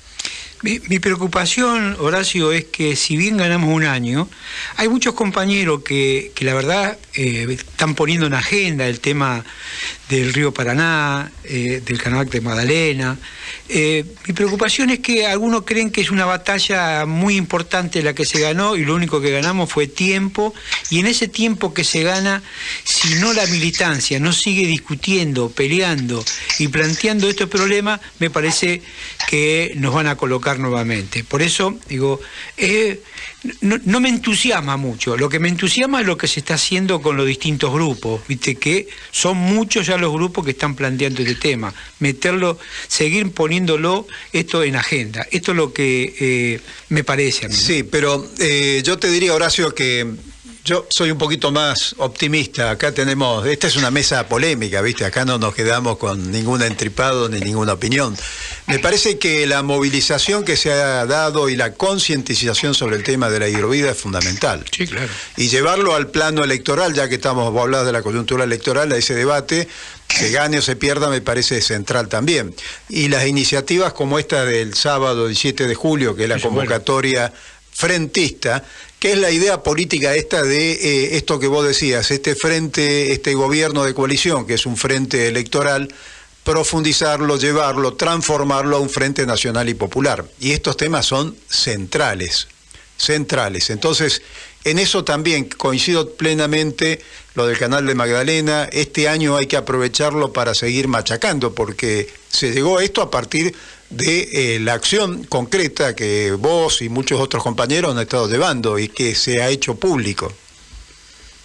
Mira, yo, yo lo que veo es que eh, en esa, así como se hace una mesa, están ustedes haciendo una mesa ahí, eh, punto de vista, me parece que son puntos de vista que yo los reconozco los dos como válidos, es decir, no, no le asigno a que uno sea optimista y el otro pesimista, sino que ambos son realistas bajo este punto de vista.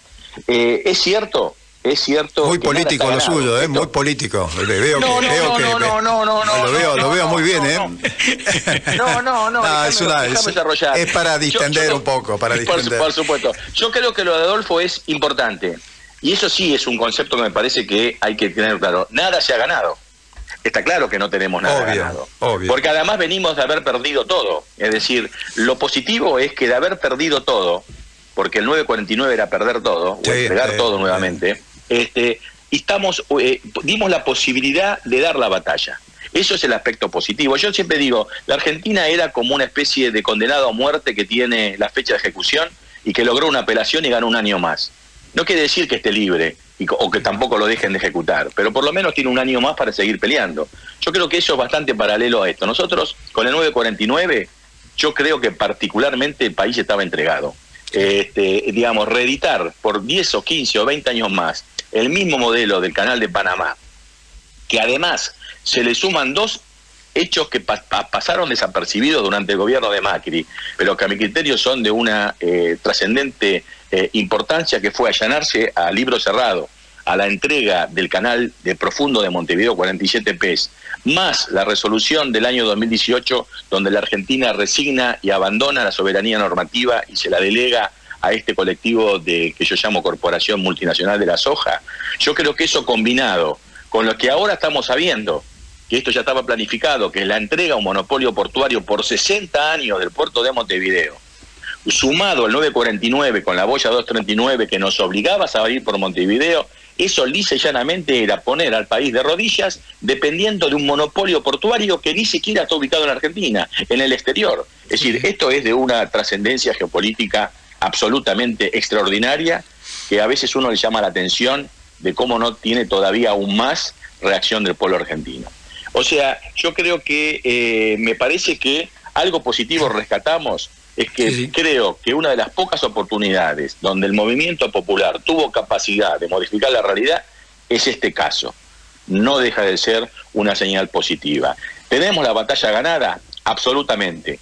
Ganamos la posibilidad de dar la batalla. Lo que ahora es que realmente empieza la batalla. Nosotros tenemos que evitar, tenemos que finalmente lograr la derogación. Hay que derogar ese famoso decreto 949 no hay que hacer ningún tipo de licitar absolutamente nada, ni entregar nada que sea el manejo del río Paraná, hasta tanto el Estado Nacional y los actores nacionales de la producción, del capital nacional, de los sindicatos y de los trabajadores nacional argentinos, demos una solución, como planteamos el otro día en el debate de Global Port, de un sistema nacional de navegación al servicio de los intereses nacionales y no como ahora que están al servicio de unas pocas corporaciones multinacionales. A partir de ahí, veamos la discusión. Si podemos dragar nosotros con una empresa del Estado, si hace falta convocar capital, capital nacional, si hace, hace falta equipamiento especial que haya que traer del exterior, eso es una tarea menor. es una trampa que nos lleven a decir que esto es una discusión mera de discutir quién saca un barro o lo pone en el lugar. No, señor presidente, no, señor ministro, no estamos discutiendo que el barro eh, se saca del lugar. Estamos discutiendo cómo y a favor de quién se colocan los ríos de la patria, con la importancia geopolítica que tiene el río de la Plata.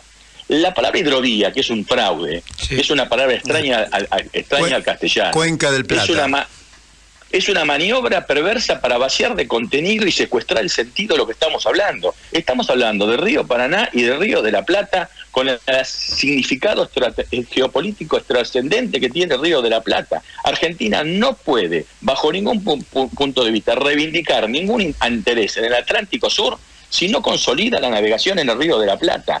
¿Qué país va a tomar en serio la Argentina cuando reivindica las Malvinas y por acto propio se genera un canal que en vez de navegar al sur, navega al norte y además es subordina a un tercer país? Es evidente que en estas condiciones y con este nivel de contradicción de la ideología a la realidad de los hechos, es evidente que ningún país va a tomar en serio a la Argentina cuando reclama y nos van a tener como una especie de loro que repite en los ámbitos internacionales que reclama las Malvinas, cuando todo el mundo sabe que si alguien que quiere defender el patio de su casa y, y, y cier- y- y ta- y tapía la puerta para el patio, es evidente que no lo van a tomar en serio. O sea que acá hay un tema muy serio, muy grave, y que lo que más preocupa lo que vos decías, la extraordinaria ignorancia absoluta. Y además está claro que la formación política de este muchacho ministro de Transporte está muy alejado de lo que es el justicialismo, pero peor aún es la ignorancia tanto del jefe de gabinete como el presidente de la Nación, ¿no? Por eso, Horacio, yo siempre digo, y algunos se enojan, digo, lean a Perón, carajo. Digo, por lo menos saquen algo de Perón. Digo, bueno, eh, eh, Horacio, mira, esto se está terminando, tenemos que ir a un bloque, la verdad que te, te agradecemos mucho. Eh, queda un tema pendiente para vos y en algún otro momento lo vamos a tocar. Puerto. La soberanía también pasa por los puertos y después vamos a profundizar el tema portuario. Sí, eh, vos nombraste Atlántico Sur, una cosa muy cortita, y bueno, ahí hablando con los compañeros nuestros en Tierra del Fuego y los informes que hay de la base logística, el puerto logístico que está construyendo Inglaterra en Malvinas, es otro de los temas fundamentales para el tema de la soberanía y el Atlántico Sur. Así que tenemos para volverte a convocar, Horacio. Por supuesto, gracias. Nunca hay que olvidar que el Atlántico Sur, el Paraná y el Río de la Plata no son escenarios independientes. Exactamente. Es un mismo escenario geopolítico y que tiene y obliga al Estado Nacional a una interpretación única de este espacio marítimo y fluvial y por lo tanto el río Paraná y el río de la Plata es fundamental que formen, son los actores fundamentales. Así no es. hay soberanía en el Atlántico Sur sin consolidar soberanía en el río de la Plata. Así Bueno, es. Muchas gracias, Horacio. Un abrazo. Un abrazo, Un Horacio. abrazo. Gracias a ustedes. eh. Gracias. A disposición y saludos a todos. Bueno, muchas gracias. Chao, chao. Estuvimos en comunicación con Horacio Tetamanti, ingeniero naval, y además fue subsecretario de Puertos y Vías Navegables de la Nación. Y nos vamos a una tanda.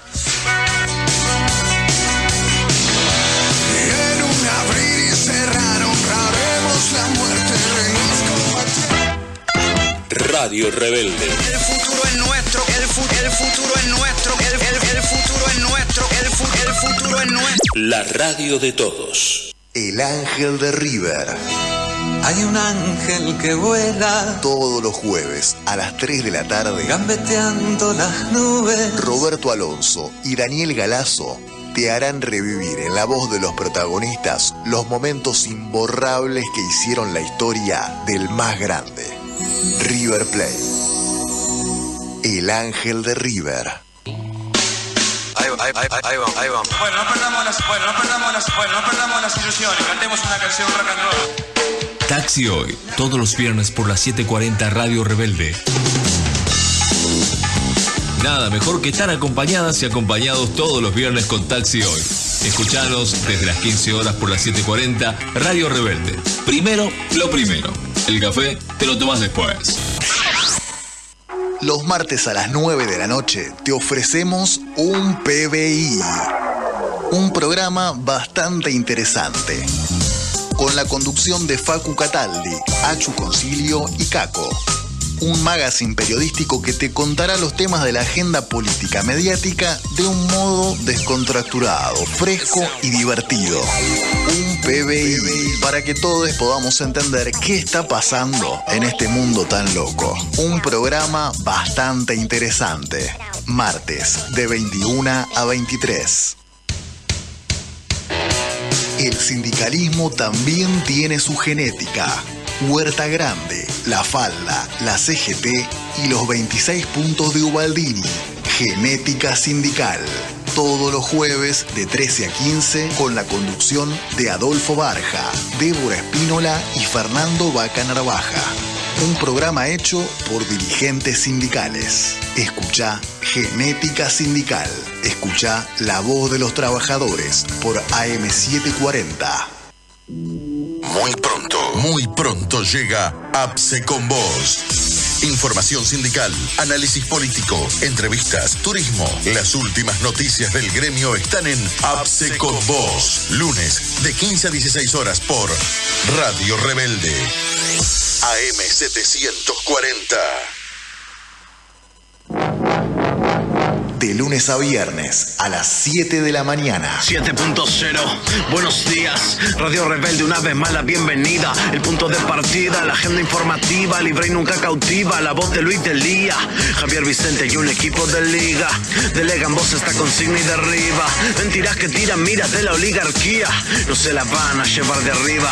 Resistencia, evitando el ablande. Que el pueblo sea el soberano que mande. Alimentando estas ondas que se expanden. 7.0, despierta la patria grande. Radio Rebelde.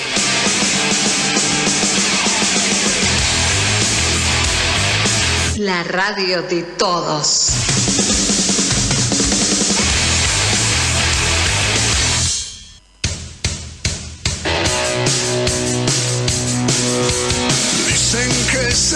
Último bloque de Genética Sindical, estamos hasta las 15 horas por Radio Rebelde AM ¿Qué programa, 740.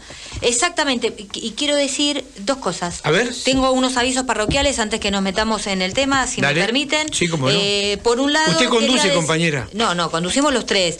Pero que no había dicho al principio del programa que también eh, se está transmitiendo este programa por este FM 104.3, La Grieta de San Luis. Sí. ¿Cuándo se transmite esto? ¿Estamos, ¿Estamos en línea? No, esto se transmite en diferido. En diferido, sí. ¿Qué día, se, ¿Qué día se transmite? No sabemos. Sí. ¿Qué, qué día?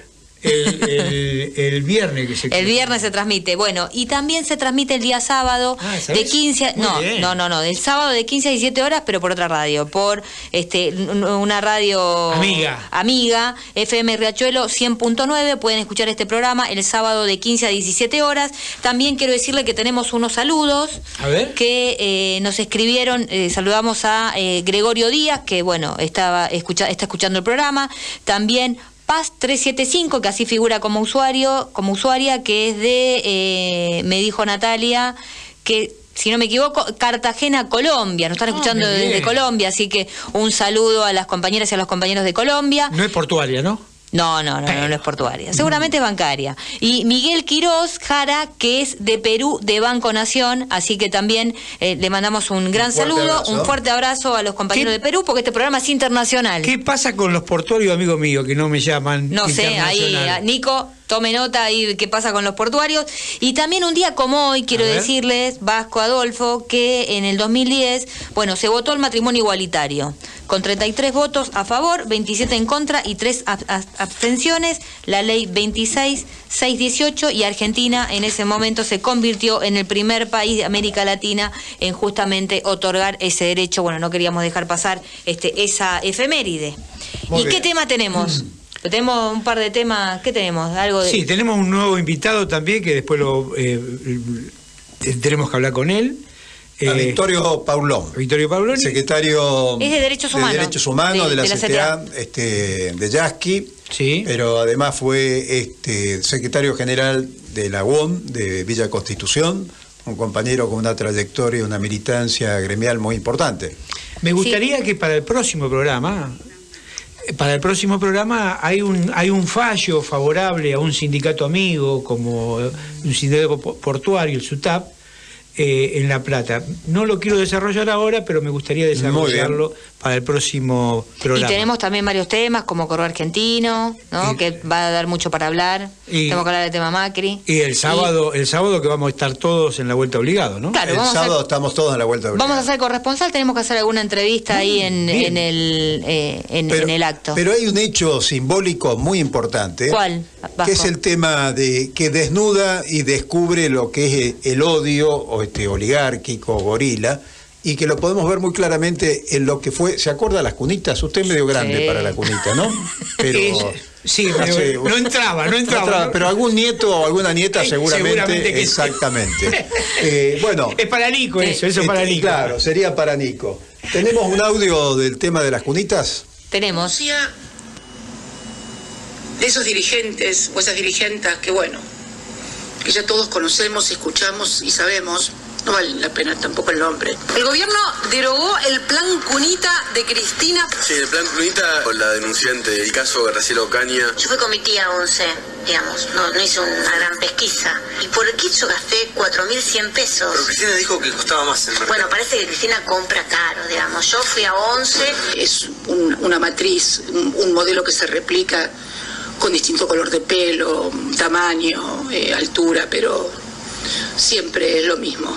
Graciela es chiquitita como una hormiguita, ella hace, trabaja, trabaja, trae cada pal, ¿no es cierto? Muy trabajadora. Muy trabajadora y, y todas, bueno, ustedes todas son, son parte de la historia argentina, de haber tenido el coraje que han tenido para hablar cuando nadie hablaba. Por eso las recibe la gente como las recibe. Es verdad, es verdad. Bueno, a mí periodísticamente Ocaña nunca me contestó y cuando le quise preguntar, la contestación fue ladrona. Que lo quiero decir porque me parece que forma parte, sí, de un discurso que en este caso, y no lo asimilo a otras causas, usa la corrupción para sacarle derechos a los bebés. ¿A vos te contestó ladrona, Ocaña? Sí, me contestó ladrona. En este caso específicamente. Yo no voy a dejar de decir nunca que Graciela Ocaña cometió un acto miserable de una persona, eh, de una basura humana, lo que hizo Graciela Ocaña. Y no estoy exagerando. Las normas de seguridad no se cumplen. Entre otras, cuando el chico llega a los 7 kilos, ¡paf! la colita se te desfonda. Cunas que encima, como dice ella, se desfondaban. No un solo caso de la denuncia por un problema de salud de ningún bebé sobre el plan Cunita. Bueno, esto es importante también, ¿eh? Claro, porque si hubieran sido inconvenientes para la salud, habrían aparecido denuncias, eh, aunque sea un par. Eh, qué, qué, qué notable. Cunas que encima, como dice ella, se desfondaban. Y cuando el bebé pesa más de 8 kilos, rompe la cuna y se cae al piso. Yo pongo al bebé acá en la cunita, se cae. Qué barbaridad, qué irresponsabilidad. Es la corrupción.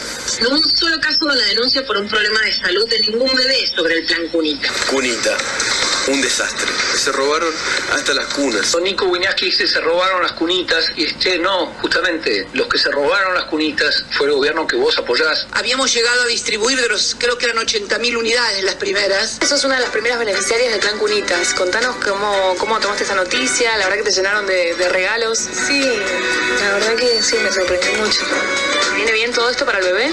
Sí, porque no tenía, Cunita no tenía. ¿Esperabas una sorpresa así? No. ¿Sabés cuánto bajó el promedio de la mortalidad infantil en los meses que se alcanzó a repartir? No. En el 2.6, 2.7. Y quedaron unas 20 y pico de mil que fueron confiscadas por aquel juez pistolero, no lo voy a nombrar. Es el odio que tiene esta oligarquía de mierda hacia los más pobres, ¿no? Sí, además, eh, yo me acordaba esto eh, de nada menos que del juez Bonadío, que fue, mandó, ¿usted se acuerda de esto? Que mandó a quemar las Sí, cunitas sí, sí, sí, este, y se salvaron, fueron a un depósito.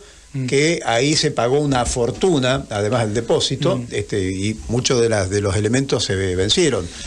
¿Sabe lo que pasó con los pulmotores de Evita que compró la Fundación Evita? Lo habrán quemado. No, los destruyeron. Sí, sí. En el año de este 56, como decían, tenían este un- una placa que decía Fundación Evita, primero sacaron la placa y después destruyeron los pulmotores. Es ¿Qué hizo Vidal con los hospitales en la provincia de Buenos Aires? Y lo- lo- los dejó. Los dejó. Los dejó. O sea, ¿qué pasó? ¿Se acuerdan del albergue Guarnes?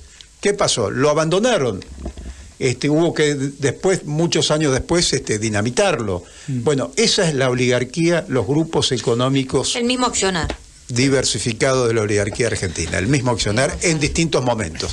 En este caso, Graciela Ocaña es responsable y ahora tiene una causa penal. No solo Graciela Ocaña, sino estos periodistas de mierda que siguieron todo con este verso, ¿no? Sí, desgraciadamente ellos no tienen la causa penal, la tiene solamente Graciela Ocaña, ¿no? Pero- Habría que ver. Pero acompañaron también. Ah, sí, claro que acompañaron. Deberían estar en esa Sí, causa. Son, que estar preso. eh, son responsables, por lo menos juzgados. Sí, sí. Che, a mí me gustaría pasar un mensaje, no sé si eh, ustedes les interesa. Eh, el día 12 de julio. Vamos a ver. Vamos a ver, lo po- usted lo somete a juicio nuestro. Yo primero lo digo y después Ah, usted dice. ah, bueno, bueno, ¿sí? vale. El 12 de julio, los bolivianos, el Así es. presidente de Bolivia y el presidente de Argentina homenajearon a una guerrillera. Sí, señor. ¿Usted Juana? Zurduy. Juana Zurduy. ¿Qué me cuenta usted? eh? ¿Qué me dice? Bueno, a mí me, cuando plantean eh, los compañeros, porque lo dicen muy claro, una comandante eh, guerrillera que peleó por su tierra, no solo por su tierra, porque peleó en Argentina también, con Güemes. Digo, me gustó el programa que han hecho. Eh, para mí me parece que son estos programas eh, que a la militancia y a los jóvenes hay que mostrarle. Porque lo que dijo allá en 1810 sigue pasando hoy acá, en nuestra Me hiciste patria. acordar al, al monumento que Bolivia, que Evo le regaló este, a Argentina en su momento cuando estaba Cristina, que lo habían puesto atrás de la Casa Rosada, que Macri lo sacó y lo, Lo- puso enfrente de Correo Argentino. Es un monumento Pero espectacular. que- por, por eso de hay que Juana Zurduy. Hay que eh, plantear estos temas, porque las mujeres en nuestra patria fueron importantes, Ah, muy claro, importantes. Tomaron las armas, pelearon, Evita, Zurduy y tantas otras compañeras, y hay un montón de... El otro día vi una compañera que lo, lo pasamos en otro bloque, el, el- el- primer programa, esta compañera que fue nombrada capitana por Belgrano, digo, ¿cuántas mujeres nosotros tenemos patriotas que han peleado por nuestra Argentina? Digo, quería pasar ese, ese aviso, nada Muy bien, muy para bien. recordar. Bueno, Eh, memoria activa. Memoria activa. Eh, quería decir que lo nombramos a, a Victorio Paulón, pero no pudimos este, establecer comunicación al momento. Vamos a ver si podemos establecer comunicación, si no, sí, porque detallará el próximo programa. ahí había un tema muy importante que es la, el accionar de el- el- uno de los miembros de la Corte Suprema de la provincia de Santa Fe, que a raíz de la interna con Saín, que es un funcionario que la legislatura quiere sacar, que estaba a cargo de la seguridad, pidió o intentó, hizo una rosca para hacerle un juicio político para destituir al gobernador Perote de la provincia de Santa Fe. Es decir, ¿qué es lo que quiero señalar con esto? La justicia, el lawfare este de los multimedios, los medios de comunicación y el accionar judicial, este, está en plena acción. ¿no? Y en el caso de Santa Fe está claro, porque esto, además, eh, esto lo hizo de la mano del respaldo de un senador que está cuestionado, tiene un- una investigación por su relación con el narcotráfico en, en Ah, Santa Fe. Una joyita. Es decir, si usted cierra ese círculo, sabe para dónde va. No, usted hablábamos de la de la cuenca del Plata, de la mal llamada hidrovía y de la acción de los puertos. Usted sabe que en los puertos, además del contrabando de la soja, ¿qué hay? Hay contrabando de un montón de cosas, empezando desde la falopa de la más cara a la más liviana. Y no lo decimos nosotros, lo que tienen que meterse por internet, cualquiera dice, ¿por dónde sale la droga de Argentina? Y van a decirle que salen por los puertos. No solo argentino, ¿eh? sino latinoamericano. Es un tema que habrá que discutir muy profundamente. ¿Cuántos puertos tenemos del Estado argentino? Uno. Una maravilla. ¿Cuántos puertos hay en la Argentina? Y montones. Hay chiquitos, medianos, grandes, debe de haber como 50 puertos entre eh, algunos que son puertos deportivos, otros puertos que trabajan. Digo, bueno, en, en realidad todos trabajan, pero no tienen mercadería eh, de grano, de containers, son Claro. pocos. Y los pocos están manejados por las multinacionales. Pero tiro dos temas en la mesa, mientras que, bueno, Paulón ya no lo tenemos, seguramente lo tendremos en el otro programa. Dos temas. Eh, si quieren discutir algo, o si Sí, tienen ganas de claro. discutir. 100.000 muertos en nuestra Argentina y hay muchos pelotudos que todavía dicen que no hay que vacunarse. Y hay muchos que decían que no hay que vacunarse como el PRO o esto, eh, la, la extrema derecha, y hay 100.000 muertos. Terrible esa cantidad. Y el otro tema que por ahí también quisiera poner en discusión, Cuba. cómo le están pegando los medios hegemónicos, se dice, Sí, sí. a los compañeros cubanos. Y bueno, no sé si quieren discutir el tema ese, no tienen ganas de discutirlo. Eh, ¿A usted le parece que no tenemos ganas o que el, el tiempo... No, porque este, ¿nos da el tiempo? ah, Usted habló, y fíjese, mire el reloj, Ah, son ya, 14.50, faltan 10 10 minutos. No, tenemos, tenemos, tenemos tiempo. tenemos Entonces, tiempo. eh, con respecto al tema de los 100.000 muertos, quiero decir que el gobierno decretó cinco días de duelo nacional por los 100.000 muertos, eh, con un dolor inmenso que atraviesa toda la sociedad. Ahora, se utiliza esa cifra políticamente, usted lo ha visto, se han comparado los muertos con los muertos de Malvinas, con los 30.000 desaparecidos, es decir, esa oposición que quemaba los barbijos, que hablaba de infectadura, esa oposición que se negaba al tema de las vacunas porque eran veneno, son los que hoy, si usted ve el diario Clarín, Ahora sí. la etapa central catastrófica anunciando la cifra para buscar el especular, especular, caranchear, como dice algún Mm. cronista deportivo, con las muertes de los Y argentinos. además ¿no? que estamos cerca de un proceso de elección, ¿no? Exactamente. Menos mal que no tenemos Macri, porque si no tendríamos un millón de muertos, ¿no? Bueno, lo- a Macri lo tenemos todos los días hablando de su este, querida España. ¿Se acuerda cómo est- este sufrido rey, que la angustia que habrá tenido los, los Ahí- patriotas argentinos cuando se independizaron de España? Bueno, ahora está en España. ¿Usted cree que vuelve Macri? Mira, yo espero que no vuelva, ¿qué cree que te diga? No que si quiere volver, que no vuelva más, porque ha hecho tanto daño. Y quiero decir algo, porque uno cuando lo putea, dice chabón y estas cosas, es porque uno plantea, le está hablando por ahí a, a los propios compañeros nuestros de base. Ahora, seguro que este hombre eh, es un hombre de Estados Unidos, de las multinacionales, de las transnacionales, esto no nos quepa duda a nadie. Este señor, o este gran pelotudo, el que nos ha hecho mucho daño. Por eso, si no quiere venir, que no venga. Y si no viene porque tiene que ir preso, que vaya preso el turro este. No sé si fui claro con eso. Vea, eh, la Tupac Amaru va a denunciar a Gerardo Morales por su participación en el golpe de Estado en Bolivia. Me parece muy bueno, bien. esas son las acciones que hay que hacer. Sí, sí. Y para llevarlo preso hay que iniciarle las causas penales que correspondan. Le digo a Macri.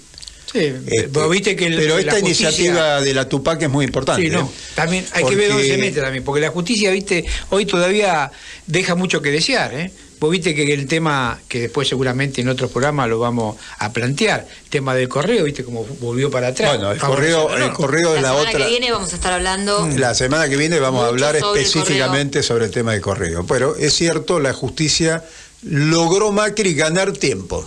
¿Vio? Estamos como el tema de esta batalla táctica de la hidrovía. Bueno, nosotros ganamos un año, Macri ganó unos días, porque este, la jueza Ciruli eh, aplazó el tema de la quiebra a la espera de esta nueva eh, Quiere decir que todavía, manejan, todavía manejan la justicia. ¿eh? Pero a usted le parece que No, ha no, no, cambio no. la justicia? No, no. Es necesario que haya un cambio en esta justicia. Bueno, y hablando de la justicia, el ministro Martín Soria, el ministro de Justicia, dijo que es la primera vez que un presidente argentino envía armas para sostener un golpe de Estado en un país hermanos. Es terrible eso, ¿eh?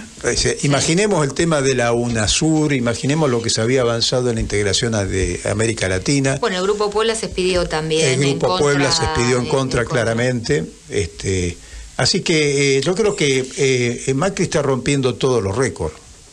Sin ninguna ¿Usted duda. no, usted siente números. que el sistema económico está dejando de lado a Macri como un coche viejo?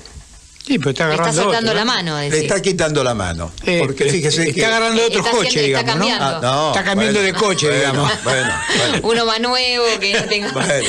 que tenga menos conflicto. ¿no? Está una- un cambio de imagen. Se llama vendernos el mismo perro con distinto collar. Claro. Diría, diría un peronista. Me Diría un peronista. Esa es la frase exacta. Es exacta. ¿no? ¿eh? Esa es la frase Muy bien. exacta. Es lo que nos pasa en, lo- en- en los puertos, te digo también. ¿eh? Es lo que le pasa en los puertos, así es. Eh, Usted tiene, tiene razón en eso. Bueno, ¿qué, Y hay un tema también que no sé si, si vieron con respecto al tema de que, el gobierno, por el tema de la pandemia, em, había prorrogado los mandatos eh, en los sindicatos. Todas las comisiones ¿Vos quiere decir que no voy a elecciones este No, año? ahora sí. El Ah, no, gobierno no. no, va a extender la prórroga de los mandatos. Entonces ahí el tema. A prepararse. Claro, la prórroga de los mandatos generó eh, un cierre de 2021 y el inicio de 2022 con un calendario electoral este, atiborrado, ¿no? Y desde la renovación de las autoridades, tanto de la CGT y de la CAT, hasta los comicios en los principales gremios del universo seque- sequetista, ¿no? Y bueno, ahí están los que se retiran y los que renuevan y bueno, los que los que incluso pueden perder, pero ya se van a habilitar las este, Me las parece muy bueno, me parece muy bueno la renovación del movimiento obrero. Bueno, Hay mucho, y me incluyo, ¿eh? Me incluyo, me incluyo también. Me parece que En el caso de, de- de la bancaria, tienen la prórroga de las comisiones gremiales internas Sí. por, por marco de pandemia, no así de la conducción nacional que no tenía prorrogado el mandato, sino que está dentro dentro del plazo y bueno, habrá elecciones nacionales también. nosotros bueno, portuarios se, se van a habilitar. Los portuarios tenemos el año que viene las elecciones Y hay nacionales. muchísimas, Sí, claro. muchas, muchas, Mm. eh, muchas elecciones que se van a hacer, pero bueno, la más esperada veremos qué va a pasar con, con la CGT, ¿no? Que es Así una bueno, veremos qué sucede. Y el gremio de sanidad creo que también tiene, tiene que renovar este autoridades. Bueno, se está reabriendo la paritaria de comercio también, ¿no? Sí, hay varias Una de, paritarias. las- de las más numerosas. Hay- A mí me pareció espectacular y es una buena para el gobierno y para el presidente su presencia en, la, en el Congreso ¿no? de, de bancarios, Sí. que, a- que fue la apertura de las paritarias y el planteo de que el salario no va a estar por debajo de la inflación. Ojalá podamos cumplirlo. Yo, Pero ahí- el hecho que usted conoce algún presidente que haya estado en una No. reunión de un gremio, bueno, póngame ese punto a favor. No, no, Dentro yo de su pesimismo No, yo lo tengo y a mi optimismo crítico. No, pero déjame que diga lo que siento, porque con vos vamos a discutir. Ay, por supuesto que vamos a discutir. Pero también tengo que agradecer. La, la conductora, ¿para qué nos puso? ¿Puedo discutir? No, pero- ¿Puedo discutir? ¿Puedo No, no, no me hagas. Digo, Sí, claro, lo que quiero adelante. decir que también primero hubo una muestra de una gran dirigente diciéndole hay que subir los salarios. Lo subió. Lo y subió, lo subió. lo Cristina dijo, no me Marcó la alcanza. cancha. Marcó la cancha. Entonces, está Sí. perfecto que el compañero presidente vaya a la bancaria y que vaya a los ¿Y sindicatos grandes hizo- para subirla. ¿no? ¿Qué hicieron los medios de comunicaciones cuando Cristina planteó el aumento del 40% este, a los trabajadores de la legislatura? Lo dijeron, Cristina se aumentó el sueldo. Sí, sí, no, aparte que Es- instalaron Bueno, eso. está lindo este jueguito con los medios, ¿no? ¿Usted cree que de este medio nosotros podemos influir? No sé, pero podemos decir lo que sentimos, que eso está bueno. Bueno, también. sí, está bien. Contribuimos, Pero eso también lo puede decir en la esquina de su casa, No, cuando va a comprar no- el pan. No lo decimos en un medio como este. Pero hacemos un aporte, ¿Y un qué- de arena. ¿Qué, qué magnitud de aporte cree que hacemos con estos pequeños medios y estas pequeñas voluntades? Bueno, primero que son distintas voces, que uno dice lo que siente, está mucho más permanente con lo que la base, digamos, lo que nos escuchan, no decimos lo mismo, y cuando tenemos que criticar a nuestro gobierno lo criticamos, y cuando tenemos que aplaudir, que mayormente son muchas más que lo que aplaudimos que lo que criticamos, lo hacemos. Que crítica y autocrítica nacimos nosotros y ahí vamos a estar. Le guste o no le guste. Por eso esto es lo Bueno, de Cristina, ¿no? Yo soy de otra generación. Usted, Usted, yo soy mucho más joven que generación- usted, así que no. viene de una generación muy, muy, este, ¿Muy de qué? muchos años atrás. No, no, yo Este, soy más joven que usted. Bueno, se nos está yendo el programa. Se nos fue el programa. Nos No, quedan, nos yo quedan- tengo para hablar todavía mucho más. Usted sí, sí, pero puede hablar. Se lleva un micrófono en su casa y yo sé que su mujer no lo deja hablar y por eso es su Yo- necesidad de hablar acá en el programa. Yo soy libre políticamente y económicamente. Ah, muy a bien. ver si me entiende. Muy bien, muy bien. Eh, es mentira, pero bueno. dígame, está bueno el, el sábado lo, lo veo en las costas del- de la vuelta de obligado del río Paraná. El sábado vamos al, al ¿Por qué no cerramos un poco con el programa de este sábado 17 de julio en la vuelta de obligado? Nosotros vamos a estar temprano, muy temprano, con nuestra carpita, con nuestras bombas de estruendo, con nuestra parrilla, con nuestra banderas. carpita, con nuestra bandera, con nuestro bombo, con estrellitas y empezar a... Comienza a las 11 de la mañana y termina, el- hay un cronograma y termina a las 20. Nosotros A las 20 horas, sí. Empieza, disculpe, hay acampe el día viernes Sí, sí, sí, la vigilia. y el, el programa empieza a, la- a las La- hay 11. una campe que es una vigilia. El día ¿Se viernes. dice vigilia? Sí, sí, Bueno, vamos a estar vigiliados. exactamente.